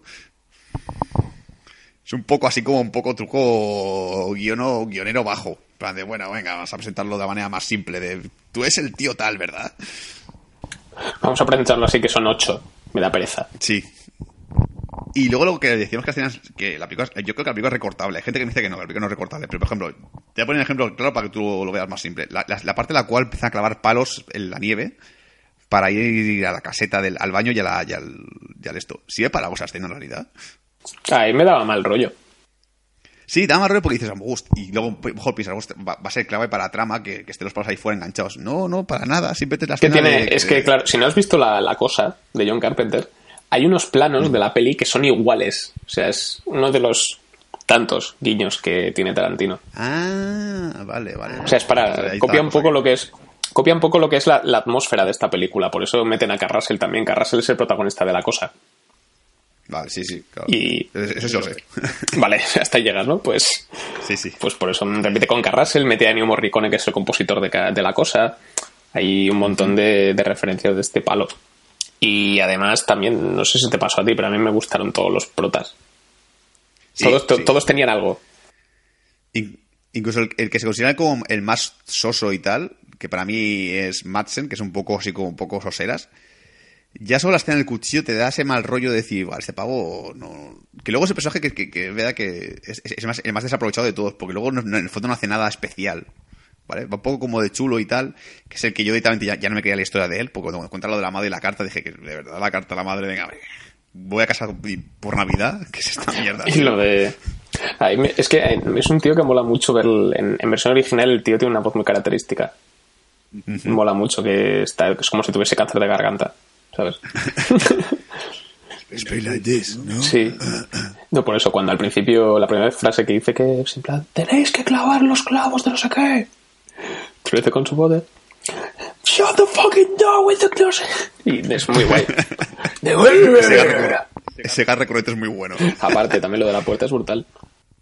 Suena como tres veces. Que, que, por ejemplo, hay otro guiño ahí, porque también, también lo, lo, lo he escuchado en otro podcast, porque si, si no, me, no me lo cuentan a mí, no me entero. Cuando dice Samuel Jackson, ¿quién ha sido el imbécil que ha roto el cerrojo? El, el mexicano le manda a callar. Es como, venga, va, va, va, ayúdame a poner los tablones, no sé qué. Como, como fue el que rompió la cerradura. Se hace poco el, el cállate, venga, vamos a poner los tablones ya y déjate de tonterías. y una curiosidad de la película, que a lo mejor no sabías tú, que ya empezó a ver curiosidades ya, que me, que me hizo mucha gracia, fue la parte en la cual Daisy se pone toda la guitarra y toca la canción esta famosa, la que cabrea al tío. Pero por lo que escuché y tengo entendido es, es cierto, la guitarra era una guitarra del siglo, del siglo XIX. Eso te lo conté yo, imbécil. No me lo contaste tú porque lo escuché en un Pues podcast. te lo conté yo, te lo conté yo antes. Te lo, te lo escribí por WhatsApp. Ah, vale, pues nada, pues dilo tú entonces. Como decía mi compañero Sul, eh, la escena en la que Jennifer Jason Lake toca, toca una guitarra y canta una canción para vacilar a Carrasel. Eh, hay justo después, cuando acaba de, cantar, Carrasel coge la guitarra y la revienta contra un poste. Pues esta guitarra, por lo visto, se la prestaron, se la prestó un museo, porque la guitarra del, de ahí, de por el año 1800 y pico. Y estaba planificado que antes de que Carrasel estampase la guitarra, cortaban, la cambiaban por una que se podía romper y la rompiese. Pero si veis la, si os fijáis, el plano es con lo hace del tirón. El plano es, es un único plano. Y por eso Jennifer, a Jason Lake se le nota que, que pone cara de cuando empieza a gritar, está gritando porque está diciendo, "Oh, joder, está roto la guitarra. o sea, si te fijas, se, se le va la mirada para un lado. Porque están mirando al equipo de que, que- ¿vais a pararle o no? ¿Sabes? Me, me, me falta esa escena que, que continúe todavía para que ahora se ponga cara de hostia, que no lo sabía. Es que se tapa mínimo la boca, en plan de hostia, la guitarra de verdad. Bueno, aunque siendo Carrasel tiene pinta de ser de los tíos que diría, pues vale. Bueno, ¿cuánto costaba? Mm, Tres mil dólares ya la pago yo. Eh, toma, eh, te tomas por culo. Que creo que Carrasel es, es un actor que a mí... a mu- la, la gente idolatra mucho a Carrasel como actor, pero creo que esta película es, la- el, es el mejor papel que he visto en su vida. Yo, Carrasel, a lo mejor no he visto mucho cine de él. He visto eso, Rescate en Nueva York y tal. eh, lo he visto en el golpe, pequeña, golpe de la Pequeña China. Tango y Cash. Pero es... Sí, eh, ¿que ¿cuál? ¿Más? Tango y Cash. Tango y Cash también. Pero esta peli la he visto un personaje que es totalmente diferente, porque siempre, siempre ha sido ha hecho de chulo y tal, el tío siempre hace como un poco de chulera, de tío guay. Aquí lo ves tan metido en el papel que, que no, no parece Carl Russell, es como, es, es Carl Russell actuando de verdad. Que además mola un montón la escena de la carta de Lincoln. Que cuando descubre que, es, cuando descubre que es mentira y le pone carita y tú te pones triste. Sí, que dice, pobrecito, se lo había creído. Sí, más mono. Con ese bigote. Sí, sí, sí. Yo incluso lo, lo hubiese nominado más a él que a- como actor de reparto que a ella. Ella lo hace muy bien, es cierto que ella está genial y tal, porque ella pega un cambio de registro brutal de la primera a segunda parte, es decir, de, de hacerse tontita y un poco la, la racista y tal. La escena en la cual está cubierta de sangre. Esa escena ahí que dices, ahí cuando, poco a poco empiezas a odiar al personaje y dices, que hija de puta, ojalá te maten, cabrona. que le falta media dentadura, que es genial, que le falta toda la boca, todos los dientes de la boca, es como joder. Que además me costaba mirarle la cara, pero no puedes dejar de mirarle los dientes. Y es como, ay. Y así me pone con sus dientes. Yo te digo. Le, le, le, le daba sopa, yo la cuidaba si hiciese falta. Le daba sopita. Sí, también ot- otra curiosidad de la película, pues como sabéis, la, la película tuvo un, super- un montón de polémica al principio, porque... Polémica, nuestra palabra favorita.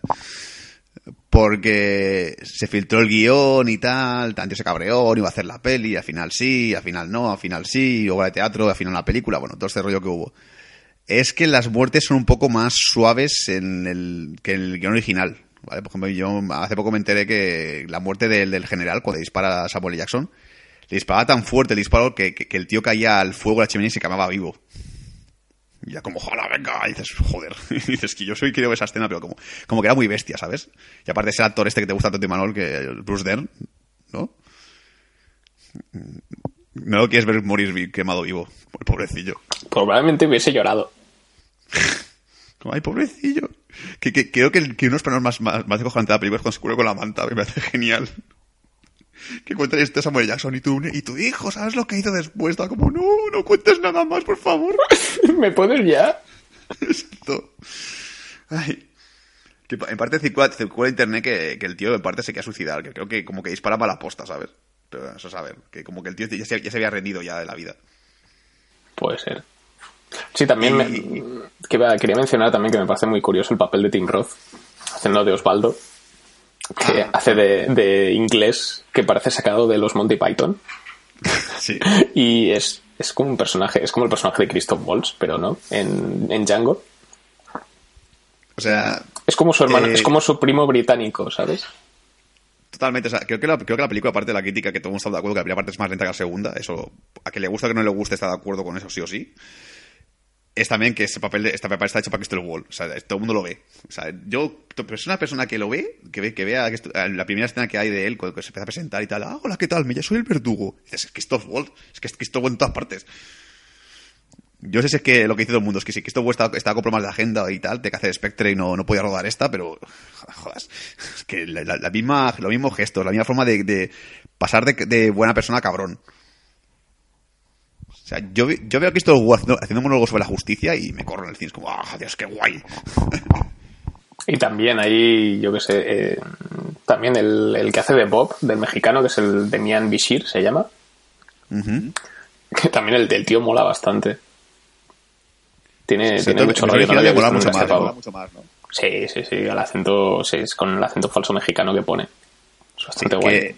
Te te pregunto una cosilla porque, me- porque esto también lo escuché y me, me- me- me ha dicho que la parte en la cual. Eh, ¿Cómo se llama el nombre? O sea, Channing Tatum habla en español es horrible. Es verdad. ¿eh? Sí, no se entiende una mierda, pero es súper gracioso. Es que sé que cuando, cuando dispara los huevos a Samuel Jackson dice: Say adiós a tus huevos. Sí, sí, adiós tuyos huevos o algo así. es bastante cachondo. Y además, Channing Tatum en la peli me moló, me moló mucho, ¿eh? A mí me jodió lo de los créditos iniciales porque yo tipo pensaba, ¿pero cuándo va a aparecer? Porque te momento que no, que no sabía. Y de repente veo el nombre y digo, ¿qué hace? hace- es, es que claro, tampoco aparecía en el trailer tampoco, no viene en el trailer ninguna pista. Digo, ¿qué, qué hace? ¿Por qué está el nombre Tatum en esta película? ¿Qué, qué hace ahí? Pero el personaje es bastante guay, le pega mucho. Sí, sí, sí, sí. Que incluso me hubiese gustado mejor ver a Brad Pitt en ese papel, a lo mejor. Te diría que hubiese tenido también su gracia.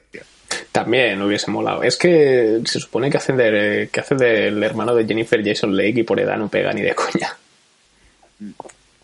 Que también se dice un poquito. Que también se dice un poquito que, que hay como miraditas un poquito de, de incesto ahí cuando le dice, hola, ¿qué tal, hermano? Sí, no, que además, eh, por lo- en, en teoría también Jennifer Lawrence iba a interpretar el papel de, de Jennifer de, de la Jason Lake. Iba a, ser, Pues- iba a ser la hermana pequeña. Pues no lo veo, ¿eh? No me gusta a mí. Es que Jennifer Lawrence así llena de heridas y tal. No sé si ella puede dar, dar- dar ese dramatismo y ese toque cómico a la vez. Sí, ver, yo, creo, yo creo que lo hubiese hecho bien, pero la Jason Lake mola un montón. Sí, sí, porque aparte, como Jennifer Lawrence es verdad que es un poco payasa. A lo mejor sí que se puede hacer bien el papel así tontito de, de gestos y tal y todo el rollo. Sí, pero luego te digo que yo no sé si esta, esta película podría verla por segunda vez, tío. Me va a costar un montón. O sea, no es para mí, eso ya lo digo ya, no es la mejor de Tarantino, ni mucho menos. Es decir, no. Yo antes me quedo con Marido Bastardo, me quedo antes con Pulp Fiction, me quedo antes con Reservoir Dogs, me quedo un poquito más antes con Kill Bill. De Django y esos ocho, no sé cuál me gusta más y cuál me gusta menos. Yo mejor diría que. Es que Django tengo que revisarla. Te diría que Django mejor me gusta un poquito más, pero un poquito. Yo creo, a mí Los Odiosos 8 me gusta más que Django, porque tiene, tiene más tralla, tiene más chicha. Sí, sí, se puede decir que sí. sí porque Django mejor es un poco, a veces un poco más oseras y tal. Los personajes de los personajes de los otros ocho molan mucho más que los de Django. Y eso que Django tiene personajes guays, ¿sabes? DiCaprio, el... Pero este, no sé, es que incluso Samuel Jackson de protagonista es muy guay. Te lo crees al tío. Es que se nota que, que Samuel Jackson cuando, cuando, Tarantino, cuando Tarantino le dice algo se lo pasa genial. Es como, ay, sí, sí, yo quiero- déjame hacer esta peli que me, me va a pasar. gen-". Yo creo que se lo suplica directamente Samuel Jackson. No creo que se lo pida Tarantino. Probablemente. ¿Tienes un papel para mí? No. ¿Y ahora? Venga. No. Tengo un personaje negro, pero. Sí, venga, hazlo tú, el personaje negro. Qué remedio. Probablemente si, si se hubiesen conocido antes de Pulp Fiction, seguramente sería el único negro de Reservoir Dogs. Posiblemente. Sale caminando el tío. Haría, hecho papel, no sé si el de policía mínimo. Habría, habría hecho un personaje, aunque sea un cameo de, de policía o lo que sea. Sí. Y- Molaría que fuese, mola- molaría que hubiese sido el personaje del, del hijo, que es el que lleva el chándal. Ah, sí, también, sí, sí, sí. Samuel Fuese el negro negro. con chándal. Que os he dicho, pero si es, que metido un caca, pero si es negro, ya, pero es mi hijo, ¿vale? No, preguntes. y te tengo que preguntar también otra cosilla, porque esto, como hemos tenido este debate tuyo personal de la película así profundo, te tengo que decir, te, te dio pena Ove, ¿verdad? ¿Te dio pena Ove? El, el cochero. Obi, sí. Obi, es que pobrecillo, tío, no se Me- merece a mí me caía, me caía muy bien el personaje. Sí, sí. Es que es muy majo y tal. Y además, luego está la escena de- del gag de, de que cuando sale- de la nieve cabreado y se tira con el, oso- con el traje de oso. Es como que es, que buenísimo. como, déjame en paz. No, no quiero sopa, déjame. No quiero ¿Que potaje. te quieres sopa? ¡Luego!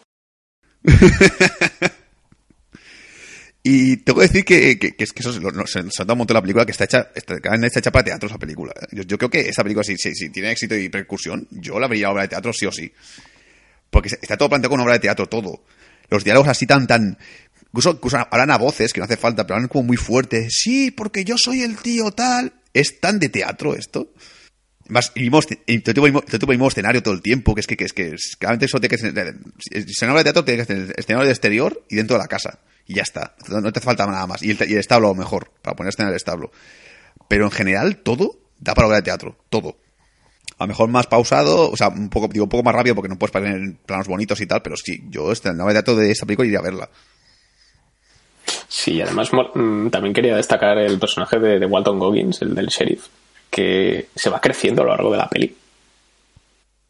Ah, vale, el, este, el, el- ¿cómo se llama? ¿Mantrix? No, eh, no sé qué, Trix, o algo así. Manix, Manix, eso, eso. Suena, suena nombre de... Sí, que hasta de- que de cuando se queda... Manix. No, eso, que se va creciendo a lo largo de la peli. Cuando se queda solo con Samuel L. Jackson, el tío se come la peli casi. Sí, exacto, porque lo ves fallo. A mí me han dicho que mejor que, que es un fallo del doblaje, que esto tampoco sabía que el- la, la versión doblada parece un poco como idiota, pero sé que luego en la versión inglesa es, es como un poco paleto de pueblo. No es que Es, sea eh, idiota. es, muy- es- es- es de Texas, tiene típico acento del sur. Vale, sí. Igual por eso... Que aquí la han doblado un poquito como si fuese como tontito, en plan de, ah, sé qué. Vale, vale, vale, vale. Sí, sí, sí, es que la escena final de la cama y tal, con están los dos ahí, es... Incluso el momento en el cual tú también te sorprendes porque el personaje de Manix lo, lo conoces y tal por lo de la, por la diligencia, que al final hace el trato es un giro que no te esperas. Es como, ah, pues de hecho que no. Ya, y luego cuando la, empiezan a ahorcar y tal, yo me sentía hasta mal. Se me dio Sí, como. sí. Ese, ese está entre la música y ellos riéndose y tal, y es como, uy, qué siniestro. Que aparte hay un de- de- detalle también de, conexión con la película, porque cuando. La gente dice que es un poco homenaje también a Reservoir Dogs la película, porque aparte está lo del típico descubrir quién es el malo, todo el rollo, el mismo escenario. Incluso hay un diálogo que es un poco parecido, porque o sea, en Reservoir Dogs cuando Tim Roth habla con el policía, le dice, ah, has infiltrado, esa, lo, sabe ya. Le dice que lo importante, lo de una historia son los detalles. Es decir, para contar una historia le pones los detalles, para poder, para poder colarla, ¿vale? Y aquí Samuel Jackson dice lo mismo con el tema de la carta. Dice, no, lo importante son los detalles de la carta, para que la gente cuele y todo. Y, es como que el diálogo está como muy, muy, muy calcado, y ahí se un poco también un, un, auto homenaje de, Tarantino a él mismo. Que te tengo que preguntar a ti, que tú que eres más cinéfilo y tal. ¿A ti, a ti realmente te parece que, que la parte en la cual Tarantino pone voz en off resulta un poco egocéntrico? A mí me parece un caca. No, lo que pasa es que tiene mucho más sentido con el intermedio. Sí, sí, sí, eso, eso lo he entendido porque se ve, claramente se ve donde está la zona de intermedio y tal, se ve en que capítulo, entre- creo que es el entre capítulo 4 y 5, me parece, si no me equivoco. Sí, es que por eso, en- cuando lo ves con intermedio, te hace bastante gracia, porque es como, anteriormente hemos visto que ha pasado tal, y es como, ja, es como en las pelis antiguas. Sí, pues el intermedio tampoco, a mí, me- a mí me parece un caca gracioso, pero hay mucha gente que como, ah, qué chorrada, ¿para qué la pone? A mí me hizo gracia, yo me reí en el cine. Me Sí, a, gracioso. sí, me parece divertido y además te ayuda a dar pie a lo del veneno en el café, ¿sabes? Ya es cuando realmente dices, vale, ah, ah, la trama va de esto ahora, vale, ya me quedó claro, porque al principio es como un poco pues, la presentación de personajes y tal, aquí es cuando empieza ya a avanzar, a avanzar la acción. Sí, sí, sí. Y qué decir, yo me quejé mucho de la película cuando salí, porque dije, joder, tío, es que... Pero ahora tengo ganas de volver a verla. Y estaba intentado ir al cine a verlo por segunda vez por eso, por, los pequeños detall- detallitos que tiene la película, de, de, fijarme eso de las miradas y tal. Me esperaré, ya no voy a verla al cine otra vez porque viene un montón de películas, viene La Gran Apuesta, viene Spotlight, viene de todo. Pero una segunda vez la veré. Y ya, ya decidiré si la veré por tercera vez. Creo que ya creo que no. Que creo que ya la tercera vez a lo mejor me pondría aparte la, la mamada y tal, porque soy así de burdo y de Soy así de simple, soy, soy, una persona muy simple, tengo que admitirlo. Yo, a, a mí me, me hice la palabra mamada en el cine y me, me, me escojono como un tonto. He hecho mamada. Soy gracioso. Y eso, tengo ganas de verla por segunda vez. Lo dicho, no es para mí la mejor de Tarantino, no es una obra maestra, el Tarantino más profundo. Yo tampoco sé de cine, yo sé que tú sí, por ejemplo, sabes más de fotografía y tal, sé que ha mejorado un montón la fotografía, que ha mejorado un montón en lo que es la escenografía de la, de la, de la película. Sí, incluso hay planos, planos que son con el tema de focos y tal, como que parece que es, que es una currada, una patada. Movidas. Yo, yo de eso no entiendo una mierda, yo no sé nada de eso, yo soy un espectador simple y ya no, yo de cine sé lo justo y mínimo. Y me lo pasé bien. Me reí en el cine y salí contento. Me acordaba de la primera parte y dije, sí, cuidado que sí, que está la pie esto, pero me lo pasé muy bien. Bien. Y no tengo nada más que decir. Sí. Sí, yo voy a decir eso, que para los fans de Tarantino aquello es un deleite importante, porque es eso, el formato que está rodada, el tipo de cine que es y a nivel técnico es una pasada y los personajes también, o sea, siempre está... Si tenéis un poco, sí, sobre todo tener un poco de paciencia al principio. De que te vayan metiendo personajes, les empiezan a, coger cariño, eliges tú el que más te guste y luego ya tralla. Y ya está, es que no hay más. Sí, yo creo que fácilmente puedes tener un póster de, de un personaje de esa película en tu cuarto. Sin, sin ningún problema. Aunque sea de- el, de, el de la tía ahorcada. Que sea muy siniestro, sea siniestro, pero sería, sería guay. Sería siniestro para los demás, pero para ti no. bueno, que se lo merece. Pues creo que vamos a dejar ya, vamos a acabar el tema de la crítica con spoilers y de paso vamos a acabar el programa ya, porque llevamos dos horas. Ah, pues déjate. No más, no más. Así que, bueno, básicamente que los que hayáis aguantado hasta aquí, eh, gracias por escuchar. Si tenéis algo que comentar, lo podéis hacer en iVoox directamente o si no, en nuestra página de Facebook, como siempre. Nos podéis escuchar en iTunes también, aparte de la página de iVoox. Y la semana que viene, semana que viene tenemos críticas, básicamente vamos a comentar novedades. Algunas recientes, otras menos. Tenemos Spotlight, La chica danesa, que ya se ha estrenado. La gran apuesta se estrenó este fin de semana. Y Maggie, que lleva un par de semanas en cartel, pero como no la ha visto nadie, Aprovechamos y hablamos de ella un poquito. Vamos a criticarla un poquito. Eh, esto es, es el momento en la que hemos, hemos previsto, ¿vale? Luego puede haber cambios. No quiero que os desilusionéis y luego veis que no, no hablamos de estas. Pero en principio es que el plan es este. sí, sí, sí, este es el plan, defini- el plan decidido.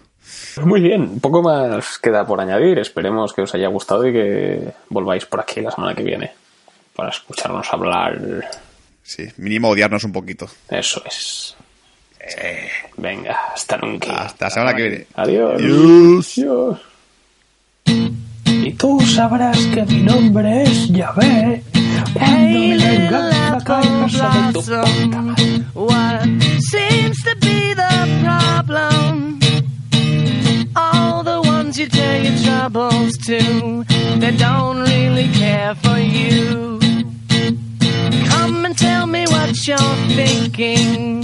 Cause just when the boat is sinking, a little light is blinking, and I will come and rescue you.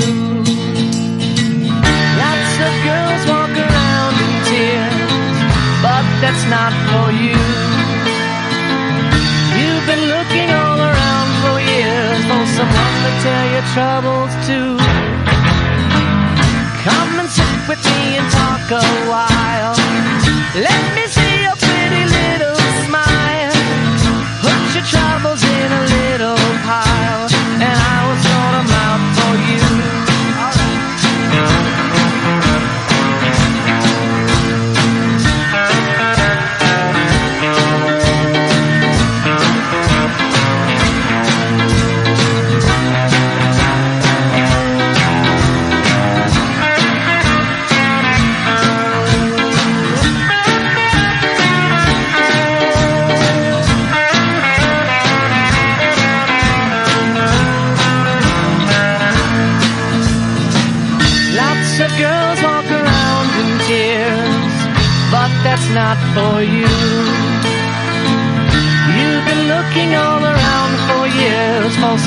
tell your troubles to.